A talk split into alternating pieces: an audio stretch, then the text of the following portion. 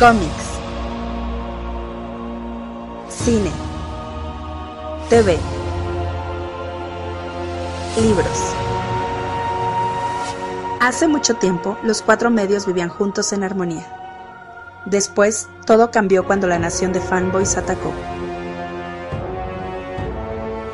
Solo los bloggers, maestros de los cuatro medios, podían promoverlos por igual. Pero cuando el mundo más los necesitaba, consiguieron trabajo y se desvanecieron. Pasaron los años y dos hermanos crearon un nuevo medio, un joven podcast llamado El Café Comiquero. Y aunque sus habilidades de comunicación eran buenas, tenían mucho que aprender antes de crear un mundo extraño. Pero creo que el Café Comiquero podrá mantenerlo así.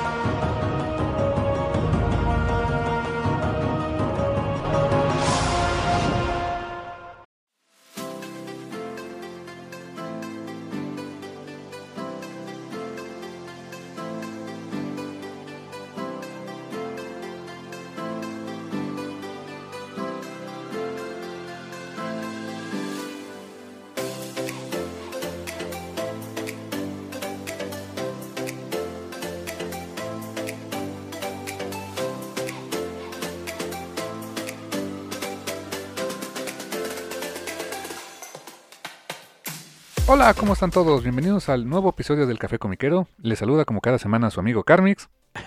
su amigo Rul, este, la infección virulenta. ¿Por qué? ¿Andas infectado? No, no, no, pero en, la semana por ahí, este, estaba bromeando con una amiga que tenemos del café, Ara Casillas, de, hay un asunto que salió de, Money Shot, el cómic de, un cómic de, de Bold Comics, eh, y por ahí eh, es un cómic donde pues, hay extraterrestres y hay humanos y los humanos tienen a los extraterrestres por dinero, ¿no? Y eh, por ahí le dicen a, un personaje humano que habían clasificado a la humanidad como infección virulenta, ¿no? Y yo de bromeando así de, pues a la próxima me voy a presentar ya como Rula, la infección virulenta. No sé, me gustó aparte muy, muy, muy apropiado, ¿no? Para estos tiempos que vivimos. Sí, tan infecciosos y virulentos, efectivamente, carnal. Pues bueno, pues les recordamos que esto es el Café Comiquero y nos pueden escuchar cada semana a través de Spotify, iTunes, iBox, Google Podcast, YouTube y otros servicios de podcasting que malamente nos comparten cada semana. Y también les recordamos que nos pueden seguir en redes sociales, en Facebook, Twitter e Instagram como El Café Comiquero. Ahí nos encuentran, mi hermano. Y este, pues antes de, arrancar propiamente con las notitas de esta semana, eh, me gustaría nada más eh, hacer un, un, rapidísimo shout out, un saludo y un agradecimiento a eh, Mundo Geek, a Miguel Cueto, que es su, este, su locutor y pues el showrunner de todo el asunto, y también a, Ludig y a Chris que estuvieron ayer, que me, que me, invitaron a participar con ellos en un, un especial transmitido en vivo sobre Alan Moore estuvimos platicando bastante sobre el brujo mayor de Northampton. Me la pasé muy a gusto, muy divertido con ellos, muy entretenida la, charla. Nos echamos tres horas, carnal, tres horas ahí hablando de, la obra de Alan Moore en diferentes momentos. Eh, y pues, pues nada, la verdad, este, muchas gracias, la verdad la pasé muy a gusto y pues espero que, les haya gustado. Ahí, chequenlo en, el canal de YouTube de Mundo Geek, que es eh, uno de los canales de YouTube más pachones que hay últimamente en la ñoñosfera. Eh, la verdad me ha gustado mucho su contenido. Eh, ahí búsquenlo y ahí está. El más reciente quedó grabado el lip para que le echen un ojito a lo que platicamos acerca del eh, amarguetas con justa razón de Alan Moore. Pero bueno, ahí, ahí chequenlo, Carmen. Buen punto, ¿eh? O sea, Alan Moore de que, oye, está amargado Alan Moore. Pues sí, sí está amargado, pero tiene razón estar el pobre señor. Eh, sí, sí, sí, sí. Tiene, tiene muchas... Hay cosas donde discrepo con él, hay otras que tiene toda la razón, pero pues e, él, él tiene su, tiene su opinión, es perfectamente respetable.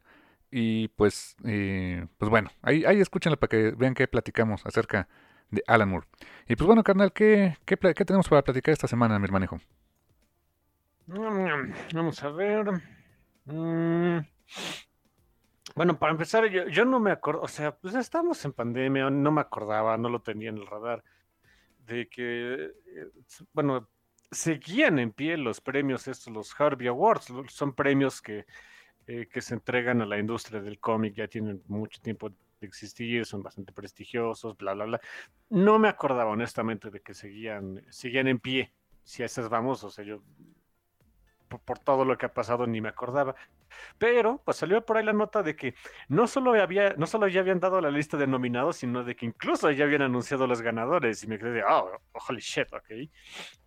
Eh, y, estuvo, estuvo pachón porque el, el gran ganador, digamos, de, de lo que hubiera sido la noche de los Harvey Awards, que pues más bien fue como que un post en internet y se acabó en esta ocasión, ni modo, así es como nos toca vivir ahorita. Eh, pues es Jin Luen Yang, este, eh, medio de broma, medio no, siempre digo que cuando crezca me gustaría ser como Jin Luen Yang, pero bueno. Se llevó el libro del año por Dragon Hoops. Es un excelente cómic, es el cómic más... y, y, coincido aquí con los jueces del Harvey Award, pero bueno. Y también se llevó el, eh, el mejor eh, libro para, para, niños y jóvenes adultos, no por Dragon Hoop, sino por Superman Smashes the Clan. ¡Wow! No, pues dos super trabajos. Eh, el de Superman Smashes the Clan ya lo leí, me gustó mucho. Em, el Dragon Hoops lo, tengo aquí en la en el librero tóxico, ya no es la pila tóxica, sino es el librero tóxico, que no este no lo, he, leído todavía, pero ya lo tengo aquí y lo tengo que leer porque tenemos que hacer un programa de eso, carnal. Definitivo, no, es, un gran, gran libro. Para los fans del, del básquetbol, la historia en general y de Julian Jack, pues es el libro este, ideal y como todas esas cosas me gustan, pues imagínense, ¿no?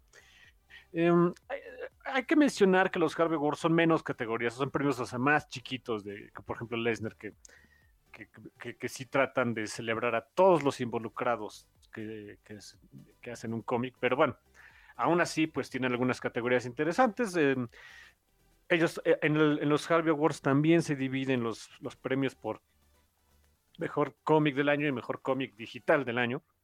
Y el cómic digital del año fue eh, de Nib, eh, de Nib que también participó ahí en, los seis, no me acuerdo si ganó o no.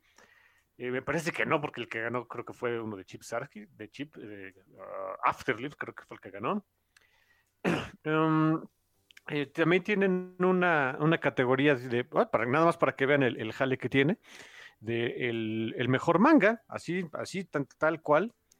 Y ese se lo, aunque no sé, tal vez, también debería competir simplemente como mejor libro del año. Ah, whatever. El que ganó como mejor manga se es uno que honestamente no conozco, que se llama Witch Hat Atelier. Mm. Oh. Eh, ese lo está publicando Panini. Panini lo acaba de empezar a publicar ah. hace como, justo antes de que empezara todo el, rollo de la pandemia, por ahí de eh, marzo, abril, cuando estaban de que se iban a parar de, las impresiones y no, salió el primer, el primer número, ahorita ya creo que ya van como tres o cuatro tomos publicados. Me dicen que está, o sea, gráficamente está muy bonito, o sea, es un estilo de arte muy padre, muy, este, muy llamativo. Yo he visto las portadas que, que tiene ahí Panini y pues mira nada más, o sea, no sabía que era el manga del año y, lo está publicando Panini, qué chido. Eh, según este, los Harvey Awards es el manga del año.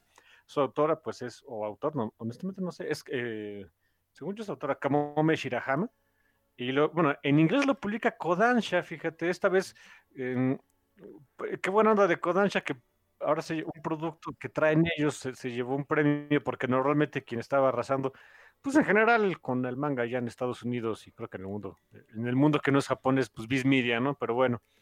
Em, también hay una, este, una categoría de este mejor cómic internacional eh, y se lo llevó un cómic que se llama Grass, o sea, pasto, eh, de, de Drone and Quarterly. No conozco ni el cómic ni los autores, los autores son eh, Keum-suk eh, y Gentry Kim. Más bien es un solo autor, Kemsub Gentry Kim. Y uh, no sé de qué vaya. Lo que se me hizo curioso es que tienen una categoría que dije, ah, ok, ok, está, está, este, está linda. O sea, mejor adaptación de algo, de, de, un cómic o novela gráfica hacia algún otro medio. Y dije, ok, eso está, eso está interesante. Había, había muchas, o sea, dentro de los, eh, eh, ¿cómo se llaman? De, los, los nominados, había pues varias cositas por ahí interesantes, o sea, porque por ejemplo estaba, eh, o sea, es que meten de chile, mole pozole. Ponen Black Sad Under the Skin, que es un videojuego. Ponen este eh, Legion, la, la, tercera temporada, que es una producción de televisión. ponen Joker, que es una, fue una producción para película, eh, ponen The Sandman, que es el audiodrama, o sea, te quedas de, ok, ponen de veras de todo. Muy revuelto. Eh, nada más como, sí, como breviario cultural, el que se llevó el premio del Harvey Work como mejor adaptación de, de cómic hacia whatever, eh, fue Watchmen de HBO. Muy, la verdad, muy merecido. Se me hace pues es que no sé si es técnicamente adaptación. Bueno, ninguno de. Bueno, a ver, por ejemplo, el de Black Sad entiendo que no es una adaptación como tal, porque es una historia original. O sea, como que llevaron los personajes a, pues a, vivir en ese entorno de videojuego. El de Sandman sí es una adaptación directa. Ese sí escuché el, audiolibro y pues prácticamente es. Eh, o sea, más o menos algunas cosas donde interviene Neil como narrador es prácticamente los diálogos del cómic.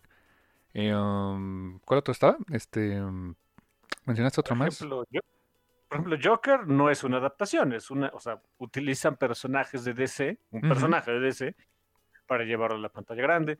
Eh, por ejemplo, Umbrella Academy, que es adaptación y no, o sea, sí adaptan, pero meten mucho de su cosecha.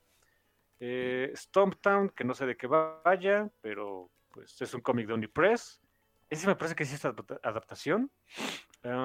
Legion, que también, o sea, utilizan personajes de Marvel Comics para hacer televisión, esa adaptación tal cual.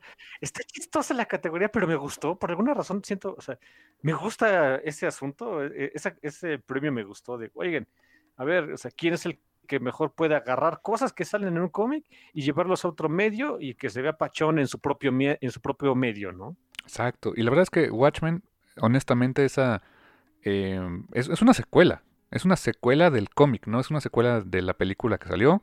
Es una secuela directa del cómic, eh, en tiempo real, incluso, porque hablan de eventos de 1986.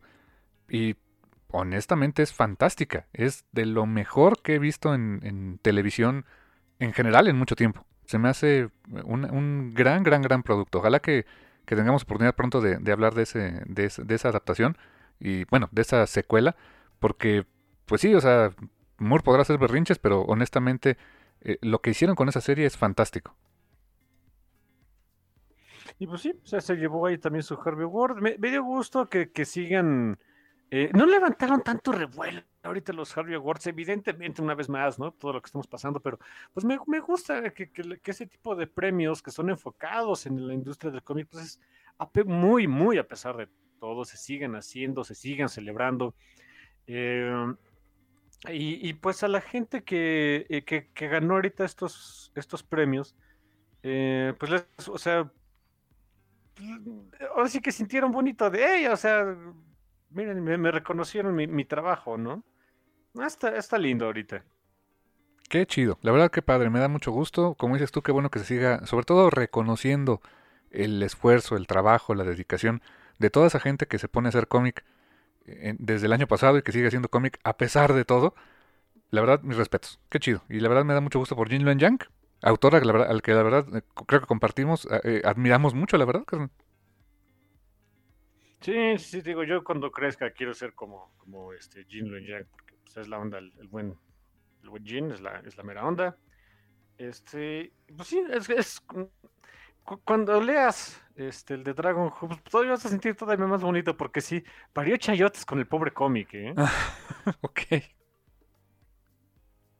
Así decimos en México cuando, cuando la pasas mal, este, eh, pues haciendo este, haciendo cualquier cosa en general, ¿no? Pero en el caso de este cómic, en fin. Bueno, nada más un, un, detallito por ahí que me acordé de Jin Luen Yang. ¿Te acuerdas que él fue el, este, eh, lo, galardonaron con, pues, un, básicamente es un dinerito que te dan de la Fundación MacArthur. Y cuando eres muy bueno en lo que haces, te dan un, resto de lana, ¿no? Con un poquito más de medio millón de dólares. Pues también el, este año, pues, o sea, la, Fundación MacArthur volvió a, laurear ahí a sus em, creativos, escritores, etcétera, whatever, eh, que, a quienes les van a dar este, este premio, esta pues, subvención, podríamos decirle. También me da gusto de la ganadora, que fue N.K. Jemisin, una gran, gran escritora, la mejor escritora de fantasía hoy día, creo yo, y que aparte se está echando acá su cómic de, Far Sector en DC. Eh, pues qué bueno que la señorita Jemisin este, le vayan a caer son 600 mil dólares, cientos y piquito mil dólares de, de subvención, así que pues a nadie le caen mal, ¿no? Mm, yo quisiera eso. Sí, sí, sí. Se supone que te lo dan por este, eh, por la innovación de tu trabajo y, de la trayectoria que has tenido como creativo en bla, bla, bla, bla, bla. O sea, padrísimo. Son 600 y pico mil dólares. Nada malos, nada malos. O sea, y, y, no tienes que, bueno, no sé, no, no sé las reglas, pero no tienes que justificarlos de que lo vas a usar para algo. O sea, ¿no? No, no, no, son tuyos. O sea, no, no te los dan de un jalón, te los dan creo que en dos, tres este, pagos. Este, pero es para que sigas haciendo tu trabajo, o sea, para que puedas... Eh, originalmente la Fundación MacArthur daba dinero, y bueno, de hecho es la, idea a la, fecha, eh, para gente, o sea, para que la gente que se dedica a, la, en, en, la industria creativa, pues siga pudiendo hacerlo sin tener que sacrificar pues más, porque ya sabemos que, por ejemplo, o sea, Ay, no te quiero arruinar el cómic de, de, Dragon Hoops, pero trae un poquito de lo que significó para Jin Long Yang eh, ponerse a escribir cómics de manera ya permanente y de lo que tuvo que sacrificar al respecto. Pues bueno, la, fundación, el, eh, el, la subvención de la Fundación MacArthur pues le cayó como anillo al dedo para no tener que sacrificar más. Y también el caso con, el, eh, con, este, con la señora N.K. Jemisin. Eh, pero bueno, e, ella es un poquito distinto porque ya tiene varios años de de veras eh, a lo único que se dedica es a escribir. Eh, y le va bien, o sea, no, no, no es así súper multimillonaria como la cartina de, de J.K. Rowling, pero, eh, pero le va bien, o sea, sí vive de eso, vive 100% de, de, de su trabajo como escritora, pero insisto, ¿no? Si te dan un más de medio millón de dólares este, para que sigas haciendo eso, con mucho gusto, señores, bienvenido, ¿no? Mientras tanto, en México quitamos fideicomisos a todo lo que sea artes y cultura, pero en fin acuérdate que pues es porque la, el gobierno no tiene dinero, se le está acabando. Sí, exactamente. Eso es, eso es lo que pasa con los gobiernos autocráticos, hijos. Vean, eh, desgraciadamente estamos viviendo eh, tiempos históricos. A nadie le gusta vivir tiempos históricos, por cierto. ¿eh? Ni modo, así pasa. Pues chido por la Fundación MacArthur, chido por este, por Jin Luen Yang y por Jenica Jameson, que bueno, la verdad es que es súper importante desde mi punto de vista, el, el, apoyar las artes, el desarrollo creativo, es un activo tan valioso como, desde mi punto de vista, como las ciencias y este, la industria, etcétera, porque mantiene el mundo girando, honestamente. O sea, pónganse a pensar, ¿y qué haríamos sin todo eso, no? En, en, tiempos como, o sea, si, me dicen que eh, ahorita en épocas de pandemia no le deberíamos echar más ganas a, a los artistas, ilustradores, dibujantes, cinematógrafos, gente que hace videojuegos, etcétera, perfecto. Entonces, agarren todas sus películas, todos sus cómics, todos sus libros este, eh, y quémenlos. Des, quiten su suscripción de Netflix, no vuelvan a escuchar Spotify, no agarren música, porque nada de eso existiría sin estas personas. Así que, eh, kudos para ellos, honestamente, kudos para todos esos creadores de que hacen cosas creativas que nos mantienen a flote. Chido por ellos. Simón. Vientos, carnal. ¿Qué traemos? ¿Tenemos más? Mándame. Sí, tenemos algo más. Oh, sí. tenemos más cositas. ¿eh? Sí, por supuesto. Tenemos cosas invencibles. O sea, Invincible. Ah, sí, claro, claro. Yo, yo me quedé de. What? Pero sí, tienes toda, absolutamente toda la razón. Este, sí, el tráiler de Invincible. Sí, exactamente. Eh, sí lo vi. Sí, la verdad, este, sí lo vi. Dije, a ver, a ver cómo se ve esto. Eh, va a ser una serie eh, inicial de 8 episodios, hasta el momento es lo que está ordenado por eh, Amazon Prime, eh, que va a adaptar, yo creo que de manera muy fiel, por lo que, por lo que se ve, eh, Invincible, el cómic de Robert Kirkman, Cory Walker y posteriormente Ryan Otley, que ya hemos reseñado algunas veces aquí en, el café, con algunos programas dedicados a, Invincible. No me esperaba ver lo que vi. La verdad se me hace pues algo muy bien hecho. O sea, la, animación se ve muy, muy bien hecha. El diseño de personaje se ve muy respetuoso del, del cómic original de, de, Cory Walker y Ryan Otley. Eh, um, que te, la, animación en sí se ve, pues, como una cierta combinación de, no sé, las películas animadas más recientes de, de, DC Comics y con mucho sabor a anime. La verdad, hay, hay varias cosas, eh, líneas de movimiento, expresiones, eh, um, movimientos de los personajes. Eh, eh, el, coloreo se me hace único, o sea, la verdad el, el coloreo se ve muy bonito, se ve muy, eh, muy apegado al, al, al, cómic original y me doy cuenta de que también estaba hecho el cómic original, o sea, eh, que ese tipo de colores retratan muy bien en pantalla y pues wow, la verdad yo sí la espero con muchas ansias, carnal. Sí, mm, hay que decirlo, se me hace la, mm, ahorita que hacer un poquito de no me gusta hacer comparaciones de este tipo, pero ni modo. No.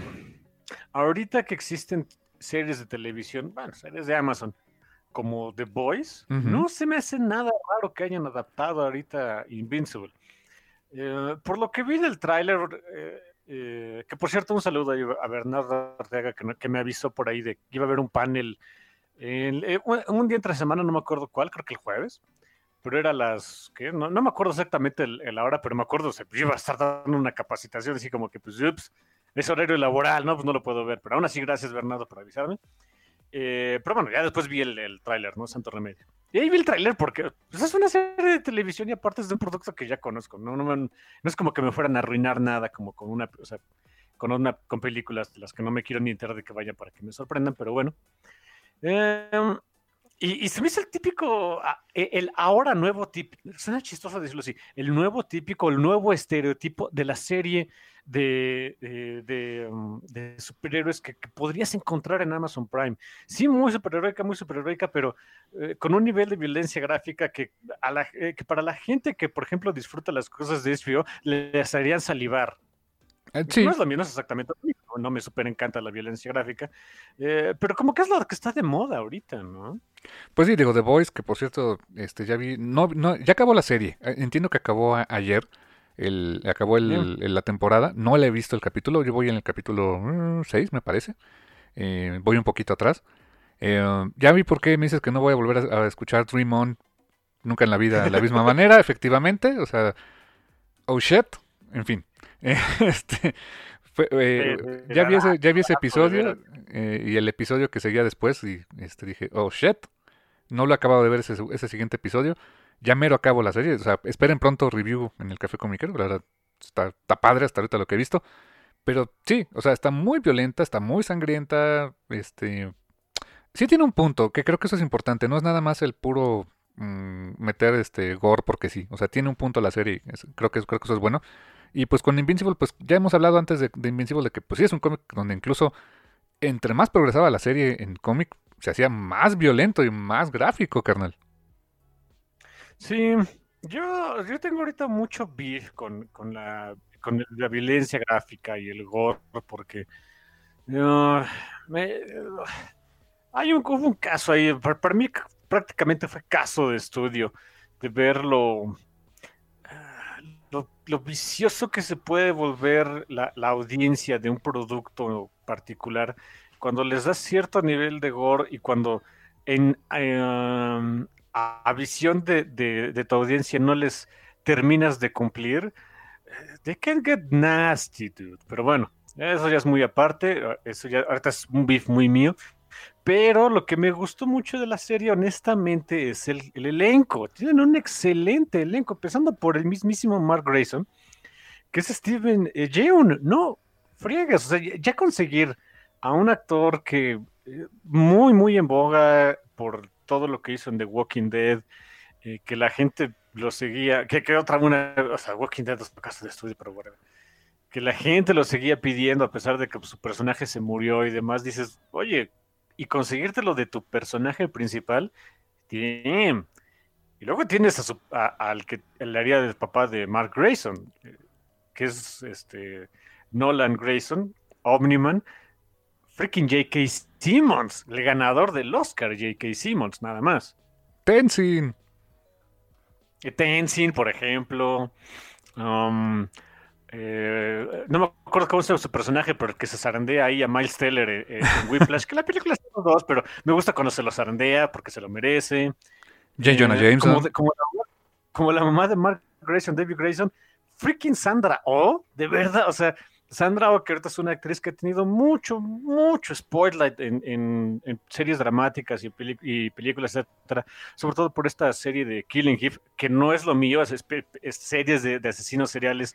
Ah, de veras, no, no, no, no me cae muy bien al estómago, pero bueno, entiendo que, a mucha gente le ha, encantado la serie, también es una, es una actriz que ahorita está muy, muy cotizada.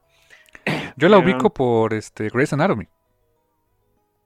Ah, pues que, que duró muchos años, pero muchísimos años en Grey's Anatomy. O sea, no sé, eh, tiene un, yo creo que un récord ahí. Oye, se me hace bien curioso que este Steven que, que pues prácticamente está en las adaptaciones de, de los dos grandes cómics de Robert Kirkman. Sí, es lo que te iba a platicar. Se me parece que es como que el, así como hay directores que tienen sus actores fetiche, eh, para las adaptaciones de, Robert Kirkman, pues Steven Yeun es, es, como que el fetiche de voy a hacer alguna otra cosa con otra de mis propiedades.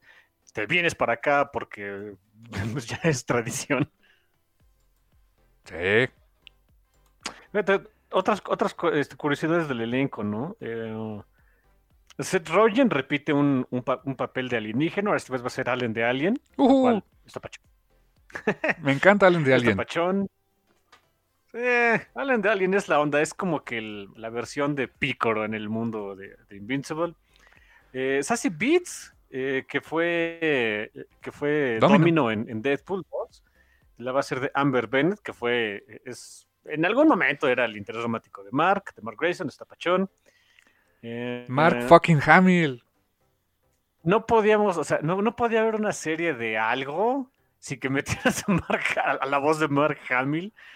Se me hizo muy curioso el personaje que va a ser, eso sí. ¿eh? Sí, es un personaje de soporte, es Art Rosenbaum, que es este, es el sastre, es el que hace el traje de, Invincible propiamente. Pero bueno, aún así, pues vamos a poder este, disfrutar seguir disfrutando el trabajo de Mark Hamill en trabajos de voces, lo cual es, espectacular, es genial como siempre.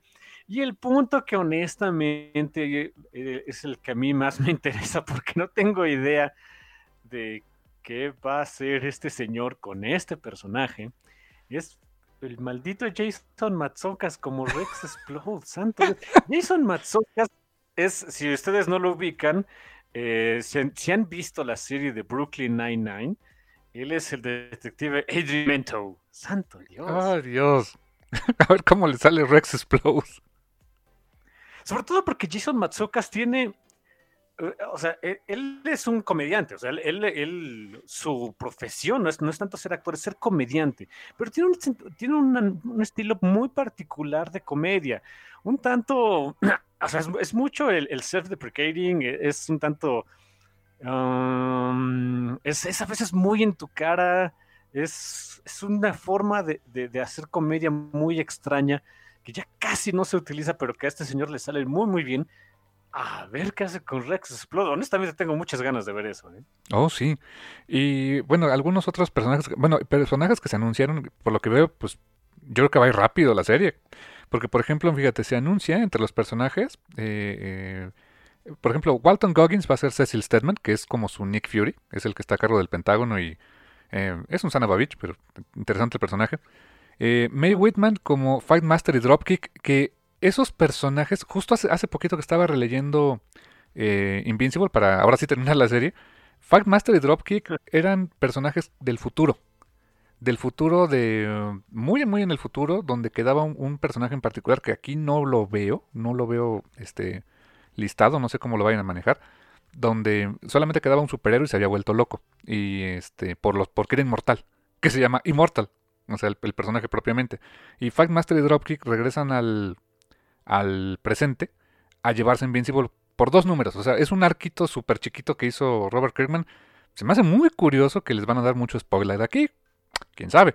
Eh, hay otro actor que es eh, Max Borgholder. No lo conozco, pero el personaje me llama la atención. Oliver Grayson que es el hermano de, Invincible. El hermano que tiene mm, medio hermano, medio humano, medio, no, ni medio humano. Es una cosa rara. No, no, no. Exacto. Es, eh, literal es una cosa rara. Sí, la verdad. Eh, que sería como el Gohan, Goten, podríamos decir del asunto. Goten más bien. Como el Goten de, Invincible.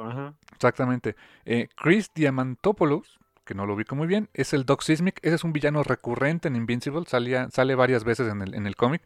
Eh, Greg Griffin como Amanda, de Amanda no me acuerdo. Eh, Gillian Jacobs como Atom Eve, eh, que es personaje súper importante en, en, el cómic. Melissa como Duplicate, que es un personaje que se, duplica varias veces y tiene un hermano que se llama Multipol. Pero este, sí, era muy, muy astuto Robert Kirkman con los nombres. Eh, que, a que, a su vez sería muy importante el personaje en el futuro del cómic. Eh, Carrie Payton, eh, como Black Samson, que también es un, es un mafioso que además tiene poderes. Está interesante ese personaje. Zachary Quinto. Zachary Quinto como Robot. Solamente listado como Robot. Eh, que a la, postre se volvería vital para, para el cómic. Andrew Reynolds como William Clockwell, que es el, compañero de cuarto de Invincible cuando se va al, al college. Y por último, Kevin Michael Richardson como la voz de los hermanos Mauler. Que los hermanos Mauler también tienen eh, a lo largo del cómic desaparecen en cierto momento, pero se vuelven importantes como en, no sé, en, los primeros 30, 40 números del cómic. Eh, me llama la atención porque eh, hay algunos personajes que no, no veo aquí listados y que yo me imagino que, los van a, utilizar más adelante. Y hay unos personajes que se relacionan con esos personajes que aquí no están, que se vuelven sumamente importantes a la postre en la serie. Entonces, seguramente lo que estoy esperando es que no, no va a ser una adaptación tan directa. Eh, por lo que se ve del, del tráiler, el primer arco yo creo que es muy, muy, muy similar por lo que, por lo que muestran. Me da mucho gusto que el tráiler no haya spoileado el gran twist que tiene como que el primer gran arco de Invincible. Eh, para que cuando la gente lo vea digan, oh, e, e, esa, esa parte creo que va a estar, va a estar padre ver esas reacciones cuando, cuando la gente empiece a, a, ver de qué va eh, el twist que tiene ese primer arco. Más adelantito, eh, yo, me imagino que van a, hacer algunas cosas para... Mm, no, no va a ser una adaptación tan directa, sino que van a estar este, metiendo personajes quizá antes de lo que normalmente aparecían en el cómic para crear algo diferente. Y la verdad es que honestamente, carnal, eso lo agradezco. No quisiera ver exactamente lo mismo que en el cómic. Eh, claro, eh, lo mencionamos hace poquito con este asunto de los Harvey Awards lo padre son las adaptaciones, es agarrar personajes, situaciones, este de, bueno, eso es, ese debería, es el debería ser las adaptaciones, que agarres este, personajes y situaciones de algún lado y los adaptes a tu propio medio, no para eh, replicar lo que se hizo, por ejemplo, aquí en un cómic, porque no sería una adaptación, sería nada más el replicarlo, sería una copia en otro medio. El chiste de las adaptaciones es meterle su propio sabor. Sí, y creo que lo van a hacer, por lo que se ve, se ve que se antoja bien planeada. Eh, Robert Kirkman está involucrado, es pues uno de sus bebés, este, que duró mucho tiempo, que la serie está concluida, em, que pues por ahí me han dicho, ojalá que esto animara a Camite que la terminaran, quién sabe, no sabemos, pero pues si esto fuera el boost para que más gente se interesara y que terminara la serie aquí en México, pues está bien le faltaría como la mitad. Ah, de donde se quedó Camite le faltaba pues un poco más de la mitad de tomos. Eh, si la quieren conseguir ahorita en, en, inglés, pues eh, la forma más mm, pues fácil, no tan barata, pero la más rápida, son cinco compendios que sacaron de, de Invincible, así una cosota grandota de como 30 números o más. Eh, y la verdad vale mucho la pena. pues es uno de los mejores cómics de superhéroes que, que ha habido en, épocas recientes. Y yo estoy súper contento y emocionado por esta serie, carnal. Ojalá que, que, que, cuando llegue, pues la podamos echar un ojo y a ver si hacemos ahí el bonito este adaptación contra original o review, a ver qué fregados hacemos, carnal. Que por cierto, ¿cuándo sale? Es lo que no he visto, o no me acuerdo haber visto. La serie está planeada para... Eh, empieza en el 2021 y pues no, no tiene fechas, dice 2021, dice nada más como que este es en ese año, pero no, no tiene una fecha específica hasta ahorita. Ah, no, no dicen ni mes ni nada. Ah, Sí, no, no, todavía. Está bien. Entonces no me siento tan mal porque dije, bueno, a lo mejor sí dijeron ahí este la, eh, la fecha de estreno y no me acordé, pero no, ya vi que no. Ok, está bien. Exactamente, hermano, todavía hay chancecito para, para que la veamos y este, pues pero la verdad que bien, que bien por Amazon Prime, porque pues también ya, por ejemplo, todo el contenido, eh, por ejemplo aquí en México, todo el contenido, tanto en Netflix como en Amazon, de todo lo que era Disney, ya no hay. Ya, se acabó, ya, ya no, ya no tienen nada de eso. y la verdad es que pues en, Prime creo que jaló mucho tiempo que estaban poniendo ahí eh, Captain Marvel, eh, este, Avengers Endgame, Avengers Infinity War, y pues ya no hay. Entonces, pues que sigan haciendo sus cosas porque pues ya ese contenido se les fue. Pues era, normal, ¿no? era Sí, exactamente. 17, estamos a casi un mes de que se estrene aquí Disney Plus en México, así que pues a ver qué tal les va.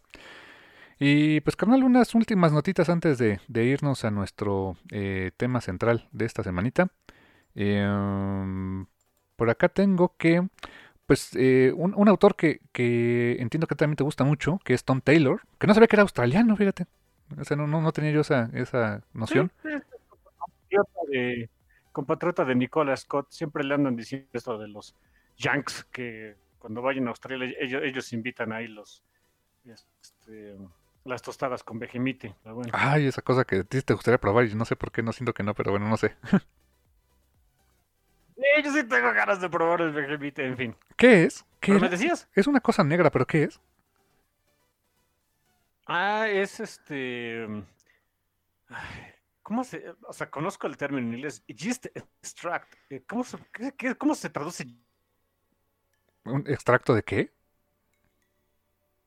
Yeast. Y-E-A-S-T. Oh, no sé, a ver, déjame ver qué es, qué es gist. De volada. pero no me acuerdo. Tiene un nombre aquí en español, pero no me acuerdo cómo se dice. Ahorita te digo rápido. ¿Qué es mm. gist? Levadura. levadura, levadura. Este, les comento rápidamente la historia del, del Vejimite. es, o sea, esta, este, este extracto de levadura se inventó por ahí del, eh, a principios del siglo pasado, cuando hubo una escasez en Australia de varios suplementos alimenticios porque se mandaban al esfuerzo de guerra de la Segunda Guerra Mundial. Así que hubo por ahí un, no me acuerdo el nombre de la compañía que se le ocurrió esto, pues aprovechar lo que, lo que les quedaba para hacer un, un alimento rico en vitamina B para darle algo de comer a la población, en particular a los peques que se estaban quedando sin, sin este, alimentos ricos en, este tipo de vitaminas y sacaron el Vejemite, que dicen que sabe, muchos dicen que sabe a rayos, pero a los australianos les encanta y yo tengo ganas de probarlo. pues bueno, ahí Tom Taylor y su compatriota John Somariba seguramente este, plotearon esta historia acompañados de un pan con Vejemite. Eh, es una historia que este, una, dos, novelas, una serie de dos novelas gráficas que van a publicar eh, bajo el sello de Penguin Random House. Y que con esta nota me acabo de enterar este, de, un dato que dije, ah, no sabía. Ahorita les explico qué onda. Pero eh, esta historia se va a llamar Neverlanders, donde es una historia que toman eh, a Peter Pan, Peter Pan, los chicos perdidos, Wendy, Campanita, etc. Pero en una onda como de que, pues, Peter Pan sí se regresó a nunca jamás, pero está desaparecido y los ahora los teens, ya no son los boys, los teens, ya son adolescentes, llegan a este mundo a reclutar pues a Wendy y compañía porque Peter Pan no está. Eh, y pues ahora hay guerra, este, eh, hay guerra nunca jamás. Y pues de hecho ahora, este, pues quien, es, quien está eh, pues como tratando de, mantener a raya esta guerra es la, la general Campanita. Ok, y su, ejército de hadas.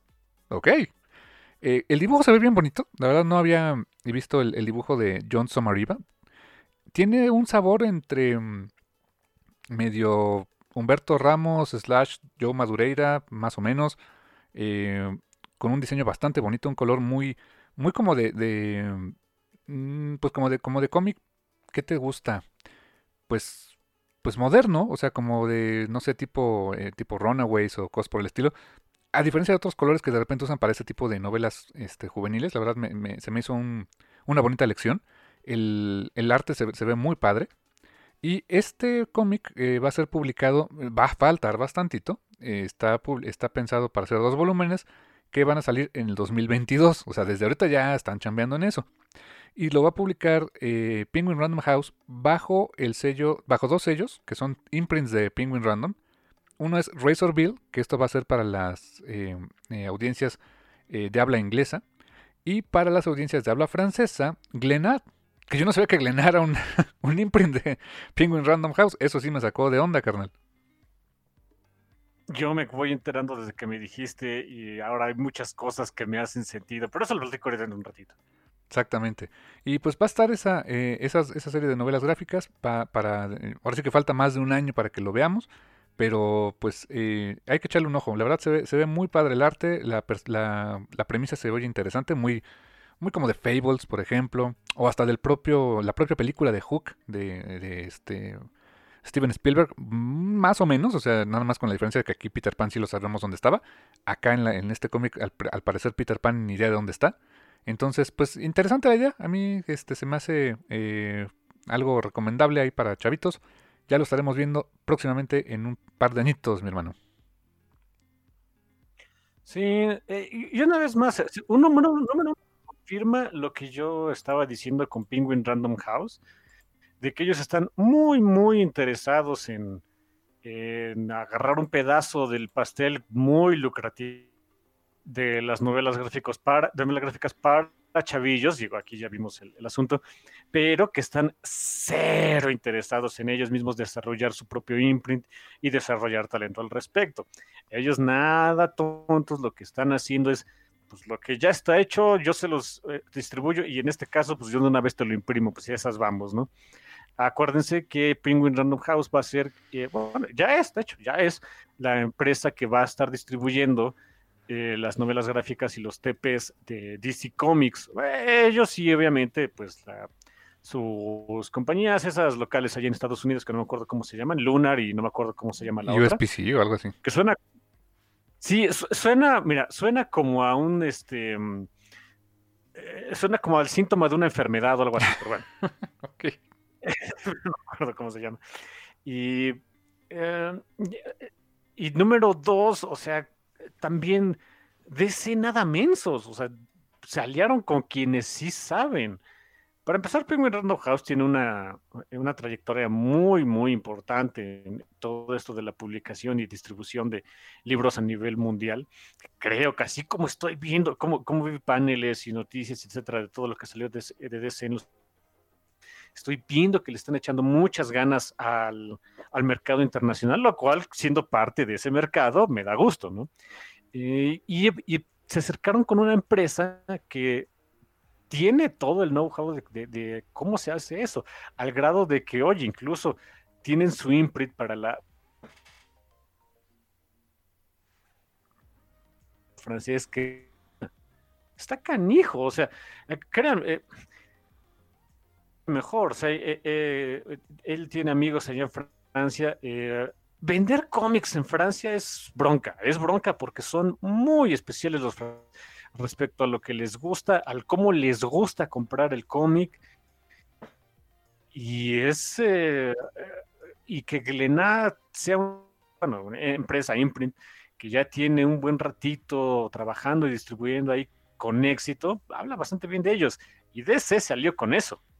Órale. Wow. Oye, de verdad es que no, Glenna ahí estaba publicando también esta mm, Leila del Duca, ¿no? Creo que estaba llevando, no sé si Shudder o, alguna de otras obras, pero nos platicó ella eh, cuando la conocimos que iba a publicar algo con ellos, ¿no?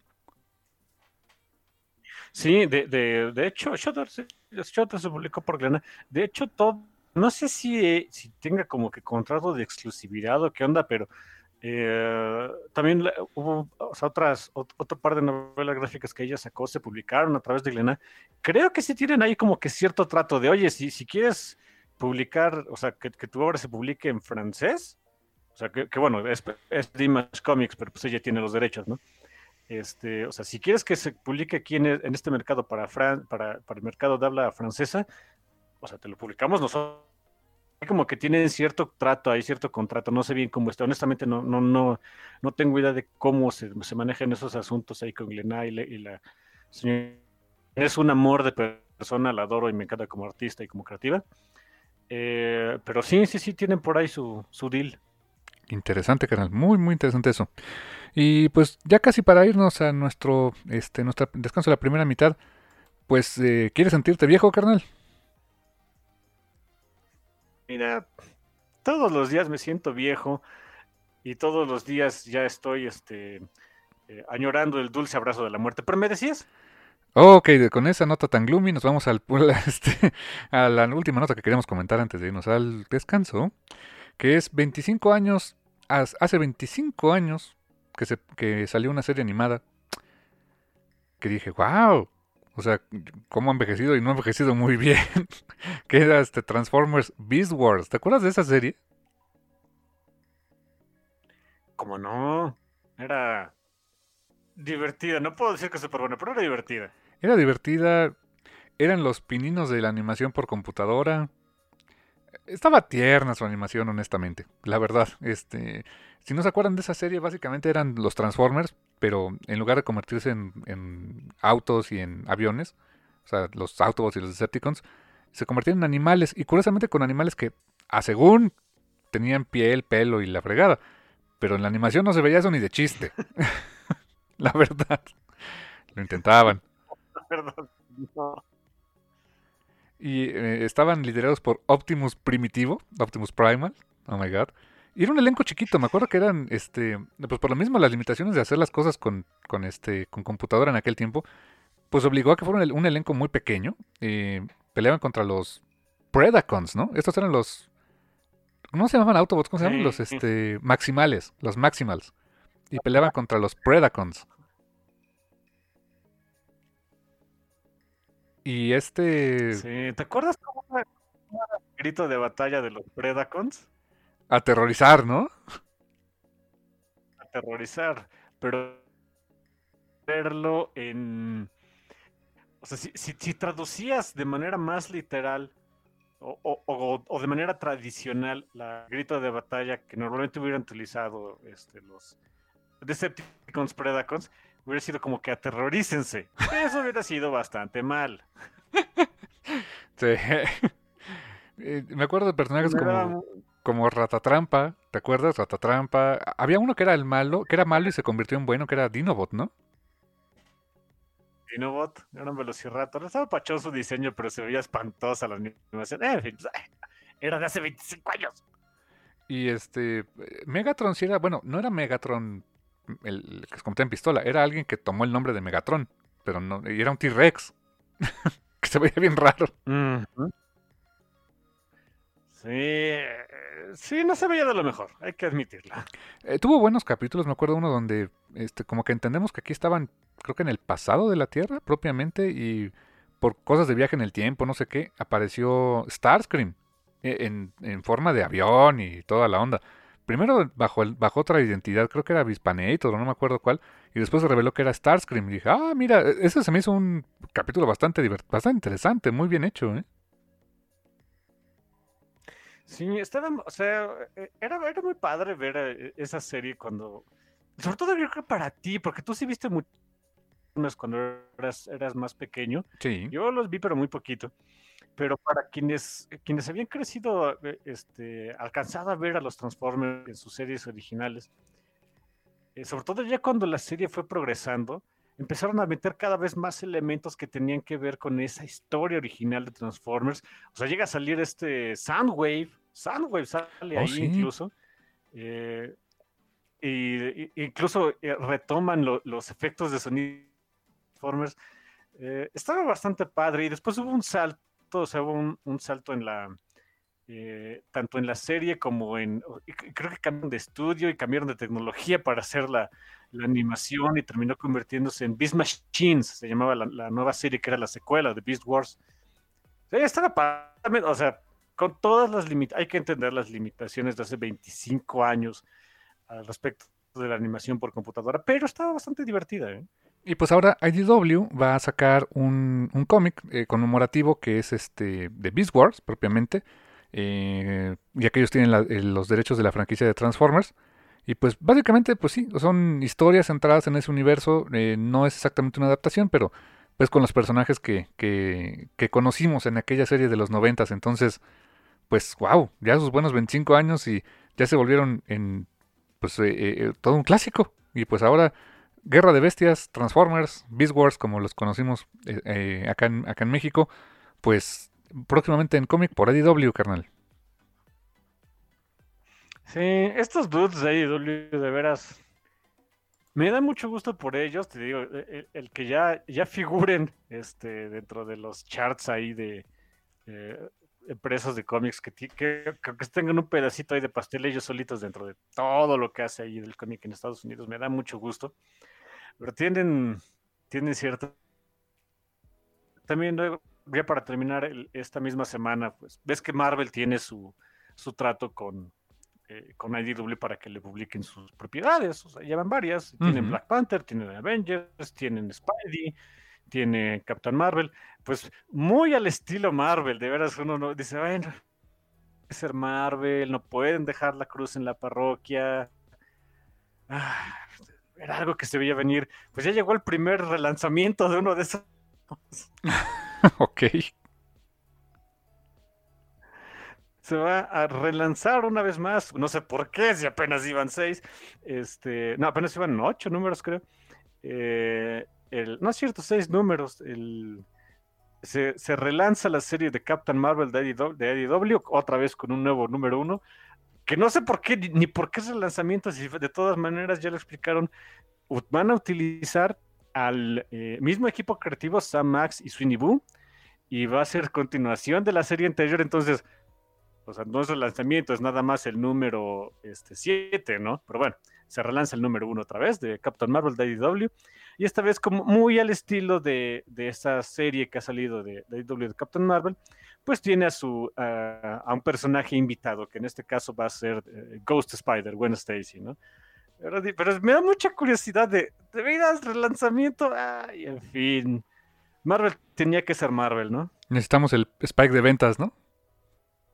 Sí, de veras, de veras. Y la serie le va bien porque a los chavillos les, gusta. Es una serie para niños y adolescentes y, como tal está perfecta, les encanta. Es, está tierna y es medio silly y, y, utilizan, y bueno, la, segunda serie que salió me encantó porque utilizaron, el personaje invitado fue, fue Nadia Van Dyne, este, de, Wasp. Así que, y es, toda linda y pachona y ya sabemos cómo es ella ha pegado muy, muy bien la serie. No creo que necesitaba un relanzamiento, pero Marvel siendo Marvel, ¿qué podemos esperar de ellos? Sí, necesitaba el relanzamiento para otro bonito TP, ¿no? Próximamente. ¿Sabes qué? Yo creo que incluso es por eso, porque como a la serie le está yendo bien incluso en singles, pero eh, seguramente en TPs le va todavía mejor porque pues es para el mercado, ¿no? Mercado para, para chavillos y para adolescentes. Ay, pues ahí va el otro TP total, ¿qué más da? Ah, tienes toda la razón. Pero sí, este, sí, sí vi que qué chido, pues esa notita de, que ahora este pues Captain Marvel sigue estando bien y de buenas con IDW. O sea, la verdad es que creo que Marvel está saliendo bien esa idea de licenciar sus personajes IDW y ahora también a, a Fair Second. Y ellos pues nomás cobrando, ¿no? Sí, sobre todo porque Fair Second y IDW se están encargando de lo que, o sea, de lo que Marvel no sabe hacer exactamente bien y de lo que sí deja dinero, que es venderle cómics a los chavillos. Es un buen punto. Así, DC tiene su imprint, lo está haciendo, pero como que Marvel dijo, mejor dejemos que lo hagan quien sabe hacerlo, ¿no? ellos muy al estilo de Penguin Random House de, ah, mejor que lo hagan otros y yo cobro. Nada mensos, honestamente. Y si me preguntan de, oye, ¿y por qué las otras compañías se los aceptan? Dudes, son personajes mundialmente reconocidos. Y en el caso de Scholastic, es una empresa súper reconocida en venderle este, cómics a, niños y, adolescentes, que sabe perfectamente su negocio de no solo cómo hacerlos, sino cómo llevárselos a sus avariciosas manitas. Eh, y que tengan a esos personajes ahora que les dan todavía más boost. Ay, es un ganar-ganar como nunca he visto, ¿eh? Sí, o sea, conseguir esa licencia de personajes de Marvel es una licencia para imprimir dinero, la verdad. de veras, de veras que sí. En fin, pues así el mundo del cómic en estos días, chamacos. Así es, carnalazo. Pues entonces nos vamos a una pequeña pausa y regresamos con nuestro tema central, que va a estar muy pachón esta semana. Eh, ¿Alguna recomendación musical, carnal? Sí, por aquí tenía algunas. A ver, deja ver cuál puedo poner, porque en la semana estuve trabajando como, como, como mendigo loco y tuve que poner mucha musiquita porque ya me estaba riendo. Ah, vamos a ver en el historial de cositas que escuché. ¿Cuál estaría pachona? ¿Qué, vamos a ver hoy? Ah, ok, ya me acordé. Em, bueno, a lo mejor para alegrar el día, porque se pone medio, medio feo el, tema de la semana. ¿Qué les parece si escuchamos? Uh, mira, es Daniel Warren Johnson. Ah, evidentemente tiene que haber algo de metal aquí, ¿no? Claro. ¿Qué te parece algo de Judas Priest? Eh, ¿por qué no? Excelente recomendación. ¿Con cuál recomendamos de Judas Priest, carnal? Eh, vamos a ver, a ver, aquí este, tengo muchas de Judas Priest. Santo Dios, estuve escuchando un resto de canciones de Judas Priest. ¿Y sabes qué es lo feo? Que no, que no las mm, no las recuerdo. recuerdo que las escuché, pero no me acuerdo haberlas escuchado todo. En fin. Em, muy apropiado. Eh, You've Got Another Thing Coming. una canción muy pachona de Judas Priest. You Got Another Thing Comic en el Café Comiquero. No la vamos a poner, pero escúchela, es la recomendación y nos escuchamos en unos, unos cuantos minutitos.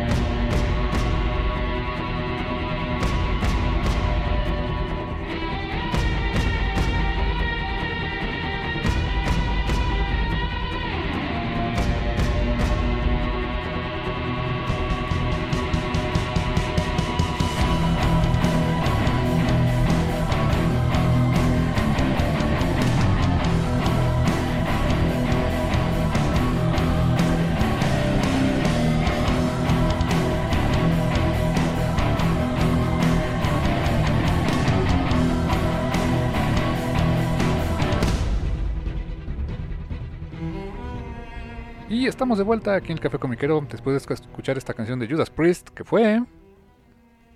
You got another thing coming. Exactamente, que no la pusimos, que no la pusimos, que no la pusimos evidentemente porque pues no podemos ponerla, pero fue la recomendación de mi hermano esta semanita. Pues sí. ¿Qué seguimos? ¿En qué andamos?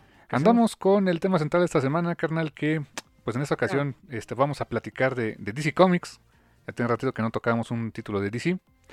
Y pues de su línea Black Label, de esta línea que pues es eh, cómics fuera de continuidad, que ojalá que se mantenga bien esta línea por más tiempo, porque está dando cosas bastante interesantes.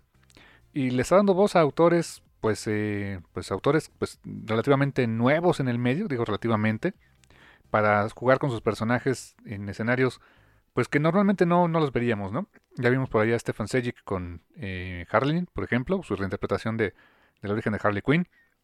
En esta ocasión, carnal, toca hablar de eh, el segundo título de, Black Label que, compré y que honestamente pues me, ha gustado bastante, que es Wonder Woman Dead Earth, la Tierra Muerta, carnal.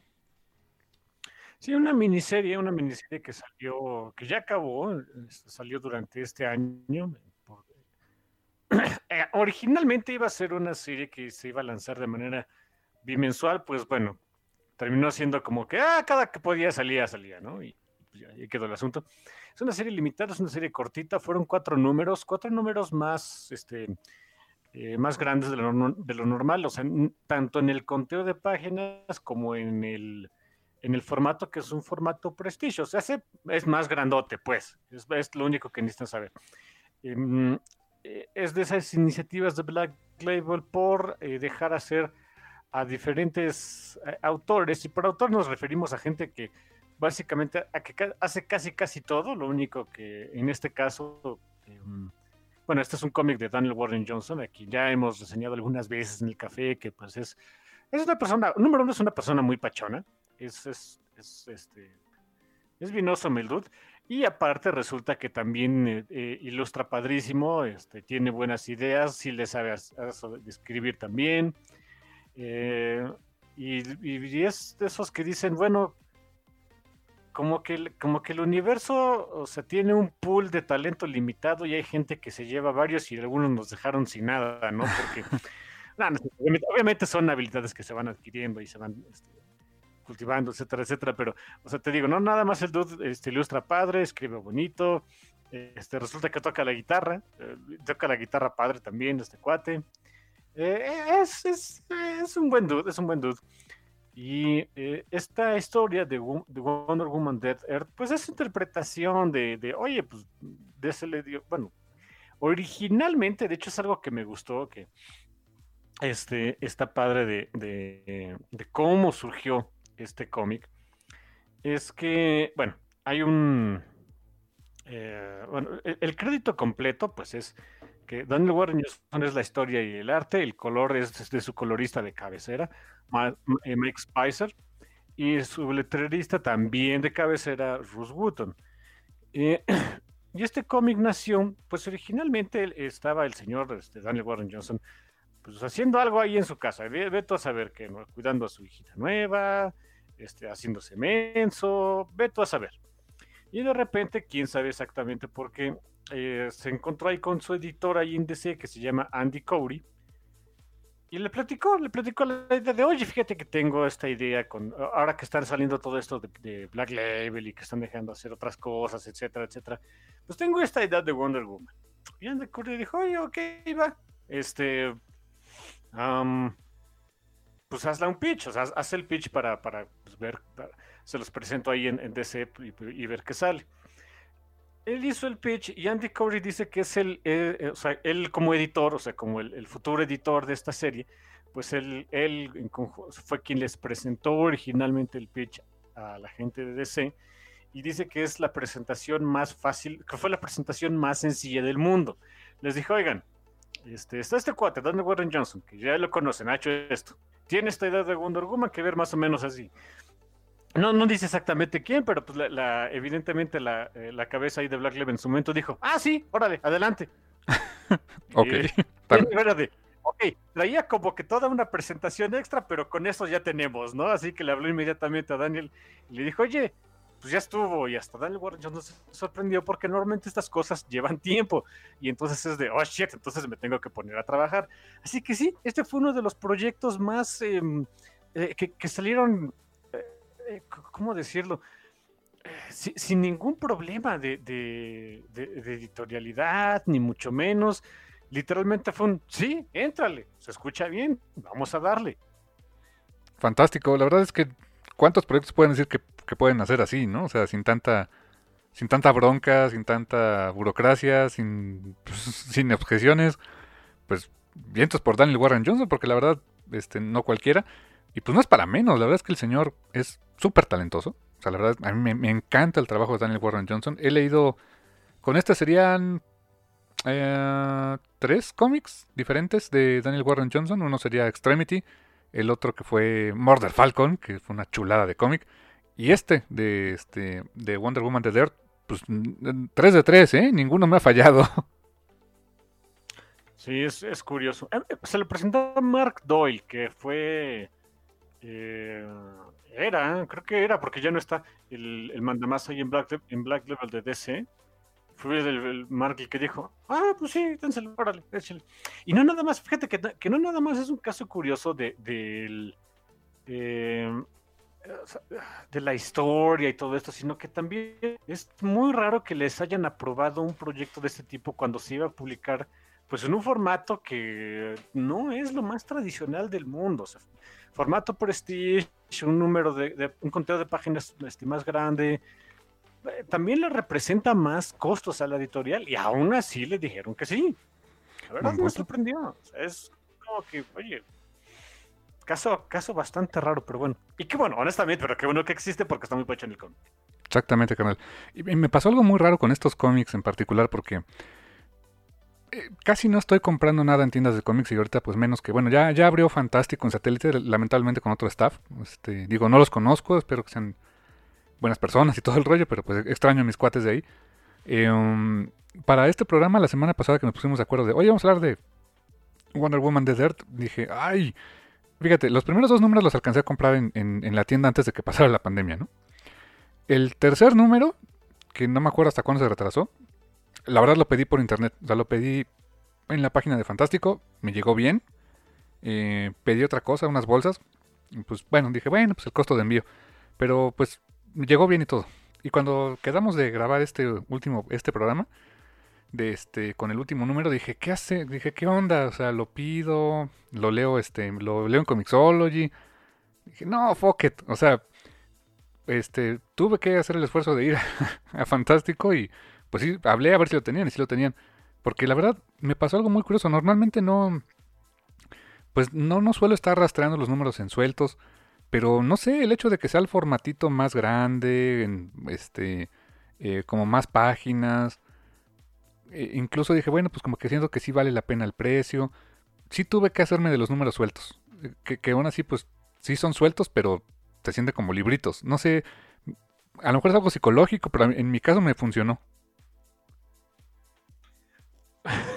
es probable, es probable que también haya sido por eso que se aprobó, como que hubo una, probablemente haya, digo, ya había habido un experimento con esto, ¿no? Así salieron los de Batman algo. Batman Dem. Eso, eso. Este, y jaló, ¿no? Hasta donde tengo entendido el formato les funcionó muy bien. Yo creo que no vieron ningún tema para, sacar más historias en ese formato. El de Harlin es en el mismo formatito, o sea, como que había estado jalando bastante pachón. Fíjate, yo sí los, este, a mí me dio cosa, yo los compré por Comixology, los, los dos siguientes, en el momento en el que iban saliendo.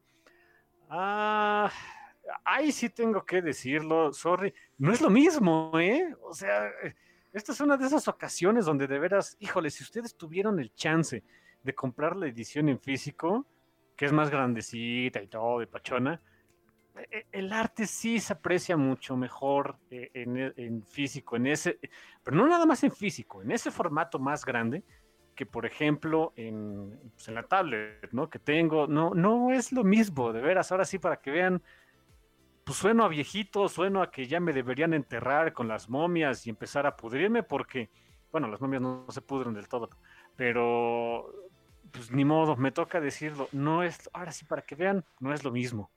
Además de que eh, hay otra cosa, que el formato en sí, o sea, las dimensiones de la página no solamente son más altas, sino que está como más cuadradito. O sea, no, no está, sí es un rectángulo, pero si tú agarras las proporciones de una página de, cómic normal, que puedes leer perfectamente en una tablet, más o menos tiene la misma proporción, ¿no? O sea, en, ese, eh, en ese largo y ancho.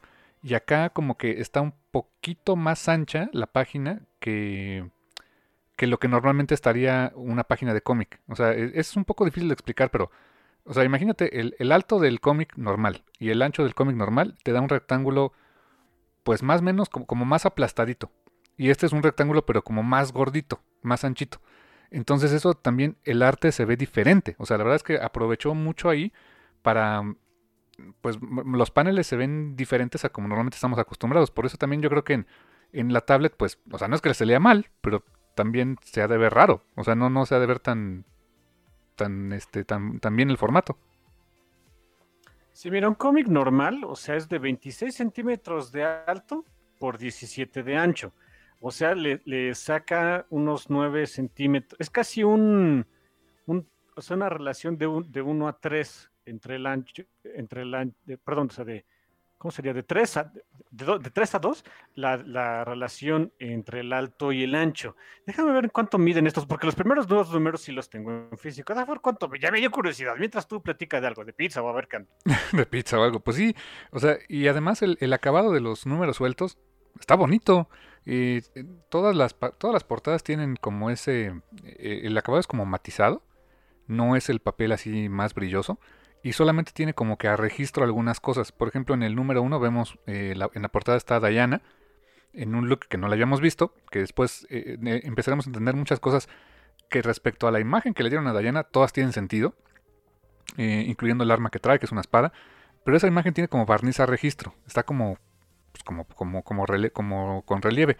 Es lo único brillosito. Si tú lo ves así a contraluz, o sea, como, o más bien como que le pones la luz de ladito, eh, pues todo el papel se ve este, mate, un acabado bonito.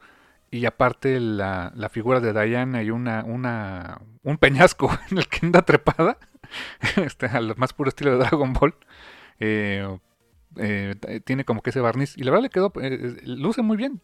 Y este, por cierto, creo que ya va a salir en hardcover. Entiendo que ya se va a recopilar, o ya está por salir el recopilado en hardcover de esta, de esta edición que si es como el hardcover de Harley Quinn, el de Harleen, la verdad es que el, hardcover se me hizo muy bonito, o sea, muy, eh, muy, muy, bien hecho.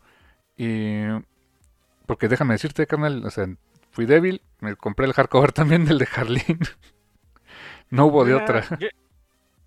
Yo, ni te voy a decir nada ahorita. Fue tan no enojado, pero frustrado en que de veras la experiencia de lectura no fue la misma en, tablet esta vez. Me fallaste tecnología, ¿qué voy a hacer contigo? Que sí voy a terminar comprando, yo creo que el hardcover de esto. Fíjate, este, estaba viendo el tamaño de este, el tamaño de un cómic normal, este, no, es 27, es de 25, este, 25 y piquito, porque es en pulgadas, pero no me acuerdo cuántos en pulgadas, perdón. 25 y piquito de alto por este 16 8 de 16.7 de, de, largo. Y el tamaño de los que están, bueno, de los cómics, quién sabe si vayan a seguir, ¿eh? es la parte que no sabemos qué onda con, con, Black Level, que por lo menos estuvieron saliendo un buen rato, fueron de alto 27 y medio por 21 y medio de ancho. Ahí es una relación, este, la, relación entre alto y ancho es menos estrecha, o sea, sí, son, son un poquito más cuadrados, es más ancha la página, y honestamente, el arte, sobre todo, ¿sabes qué? El arte de Daniel Warren Johnson se ve muy beneficiado en ese formato, ¿eh? muy, muy beneficiado, porque eh, el señor Johnson tiene mucha la escuela del manga y del anime metida, y pues eso está, está pachón porque nutre más su arte, su, su, trabajo.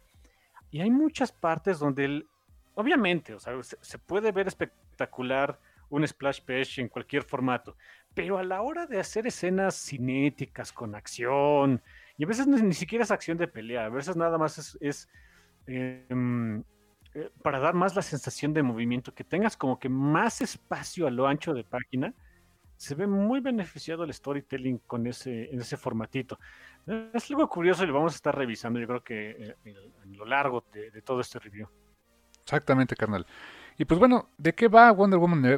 ya hablamos mucho, la verdad, también del, del, pues del formato, del arte tan este, fantástico que tiene Daniel Warren Johnson, de cómo presentó el pitch, pero ¿de qué va esta historia, carnal? ¿Cómo, este, cómo arranca este primer número de Wonder Woman Dead Earth? Para sorpresa de nadie, a Daniel Warren Johnson se le ocurrió, vamos a hacer a Wonder Woman, pero en el hijo yermo. Ah, ok, te viste bien original, hijo. Porque todas las historias casi, casi son en el yermo. Bueno, no todas, Murder, Falcon no exactamente, pero casi casi, ¿eh? casi casi llegamos al yermo. De hecho, el chiste era evitar llegar al yermo. Pero, por ejemplo, Extremity es básicamente eso, es una historia postapocalíptica en el futuro donde ya hay yermo. Este, y este es Wonder Woman en una historia postapocalíptica donde ya hay yermo. De veras, ¿a alguien le gustó Fallout o algo así? Ah, en fin. O Mad Max, o eh, no sé. ándale, con una estética muy Mad Max y cosas así. Dices, ah, ok, ok. Um, no, no, nos no nos desvivimos por el concepto, por, desviarte de lo que conoces, ¿verdad, Warren? Pero está bien, porque es lo que él sabe hacer, lo que le gusta hacer.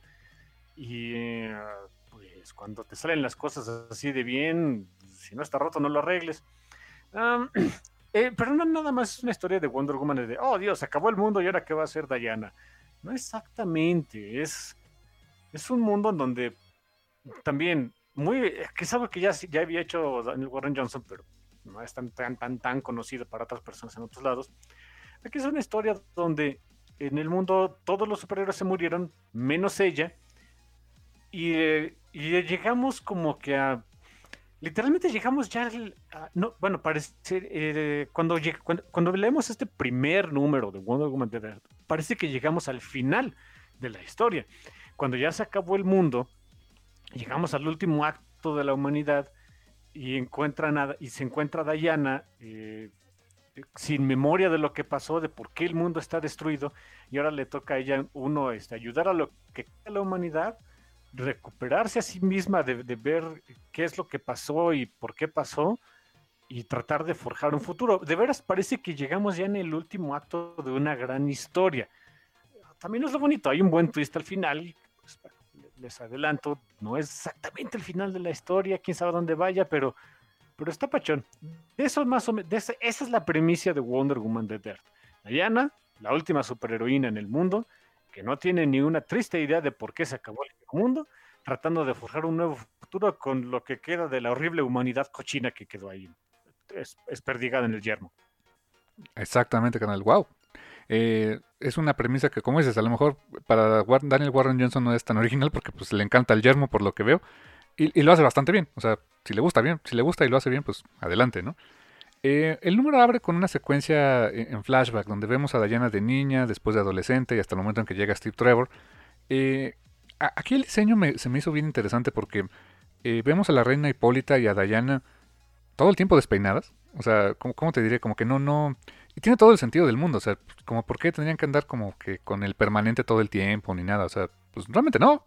y le está contando su origen, muy, un origen muy apegado al que eh, manejó mucho tiempo eh, George Pérez, de que pues es, Diana es, fue hecha con arcilla. Y pues eh, esta Hipólita le dice, pues te dice con la arcilla del centro de la Tierra, o sea, de lo más cercano al centro de la Tierra, donde es la arcilla más, más pura, más dura, más, este, más resistente.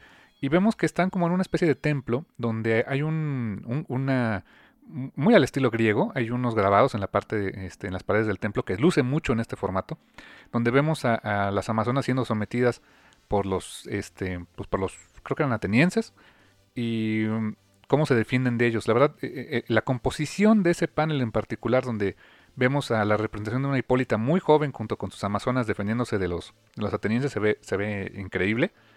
Y después damos un brinco al, del pasado, del origen de Wonder Woman, al momento en el que hay una, una serie de explosiones nucleares, por lo que vemos, y todo el mundo se fue al demonio. O sea, hay, un panel muy eh, Terminator 2 Judgment Day, donde se ven unas figuras consumidas por el fuego nuclear. Y de repente, ah, yermo. Ahora ya estamos en el yermo. Y hay un grupo de, de este, pues podríamos decir de scavengers, como de este, pues, pues como de chatarreros, de cazadores, etcétera que buscan sobrevivir, eh, liderados por eh, Dee, una, una, chica llamada Dee. Eh, está un, un pues el, como que el hombre fuerte del grupo que se llama Edog. Y pues e, ellos le reportan a alguien llamado Tayden. Y Tayden es como el, pues mm, podríamos decir el, el este chango de Walking Dead, ¿cómo se llama? El Governor, podríamos decirle, o el otro Niegan de, de The Walking Dead, más o menos. Es como que el, el el chieftain de por ahí, ¿no? Es el, es el que gobierna a todos. Y son perseguidos por una cosa, una cosa, un monstruo bastante horroroso. Que la verdad, en, en cuanto a diseño de criaturas, wow, e, esta es una... Se, lo escriben como H-A-E-D-R-A, como Hydra, pero pues me imagino que se pronuncia Hydra, ¿no? Como Hydra. como una Hydra, exactamente. Entonces, Hell Hydra, ¿no? Pues, eh, exacto, exacto. es algo que quiero mencionar del, del diseño de monstruos que siempre hace eh, Daniel Warren Johnson. Él, eh, él creció, obviamente, y, se nota cuando ves su diseño de monstruos. Creció viendo las antiguas películas, estilo, este, ¿cómo se llama? Este, The Thing, eh, de, John Carpenter, etc. Y le gustan ese tipo de monstruitos donde se ven, o sea, tienen ciertas semblanzas humanas, pero tremendamente desfigurados. Y es el tipo de monstruos que siempre vas a encontrar en sus obras. Es, o sea, son, son cosas que tienen piernas, que tienen brazos, que tienen cabeza, y ahí termina la, semejanza. Ya tienen este. Y, se ven como, como si todo el tiempo estuvieran en dolor porque no deberían existir. Es algo muy. Es algo muy padre en su diseño que para la historia, ahorita que estamos revisando, eh, pues juega mucho, juega mucho y, y es muy apropiado ese tipo de, de monstruitos. Le salió, de veras, todo lo, ahora sí que todas las, todo el diseño de historia le quedó súper pachón a Daniel Warren Johnson. Algo que me encanta de todo este arte, y lo vamos a ver en muchos, en muchos paneles, es el uso de las onomatopeyas, que son muy japonés. O sea, porque, por ejemplo, hay una parte donde eh, le dan un trancazo, este, este, monstruo le da un golpe a un tipo, este, le pone, eh, y la onomatopeya o el movimiento ese swipe, como que lo deslizó, le deslizó la cabeza del trancazo, ¿no? Eh, en otra parte ellos caen este, en un, o sea, caen en un, en un agujero, este, siendo perseguidos por la hidra. Y cuando aterrizan en un, en un pod, se ve que es un pod que, tenía un cristal y de repente ese cristal se va a abrir, caen y, y, la es slam, o sea, azotón.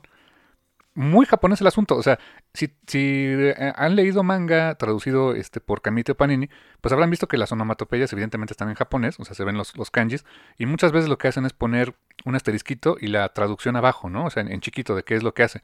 Y, y, son básicamente sonidos.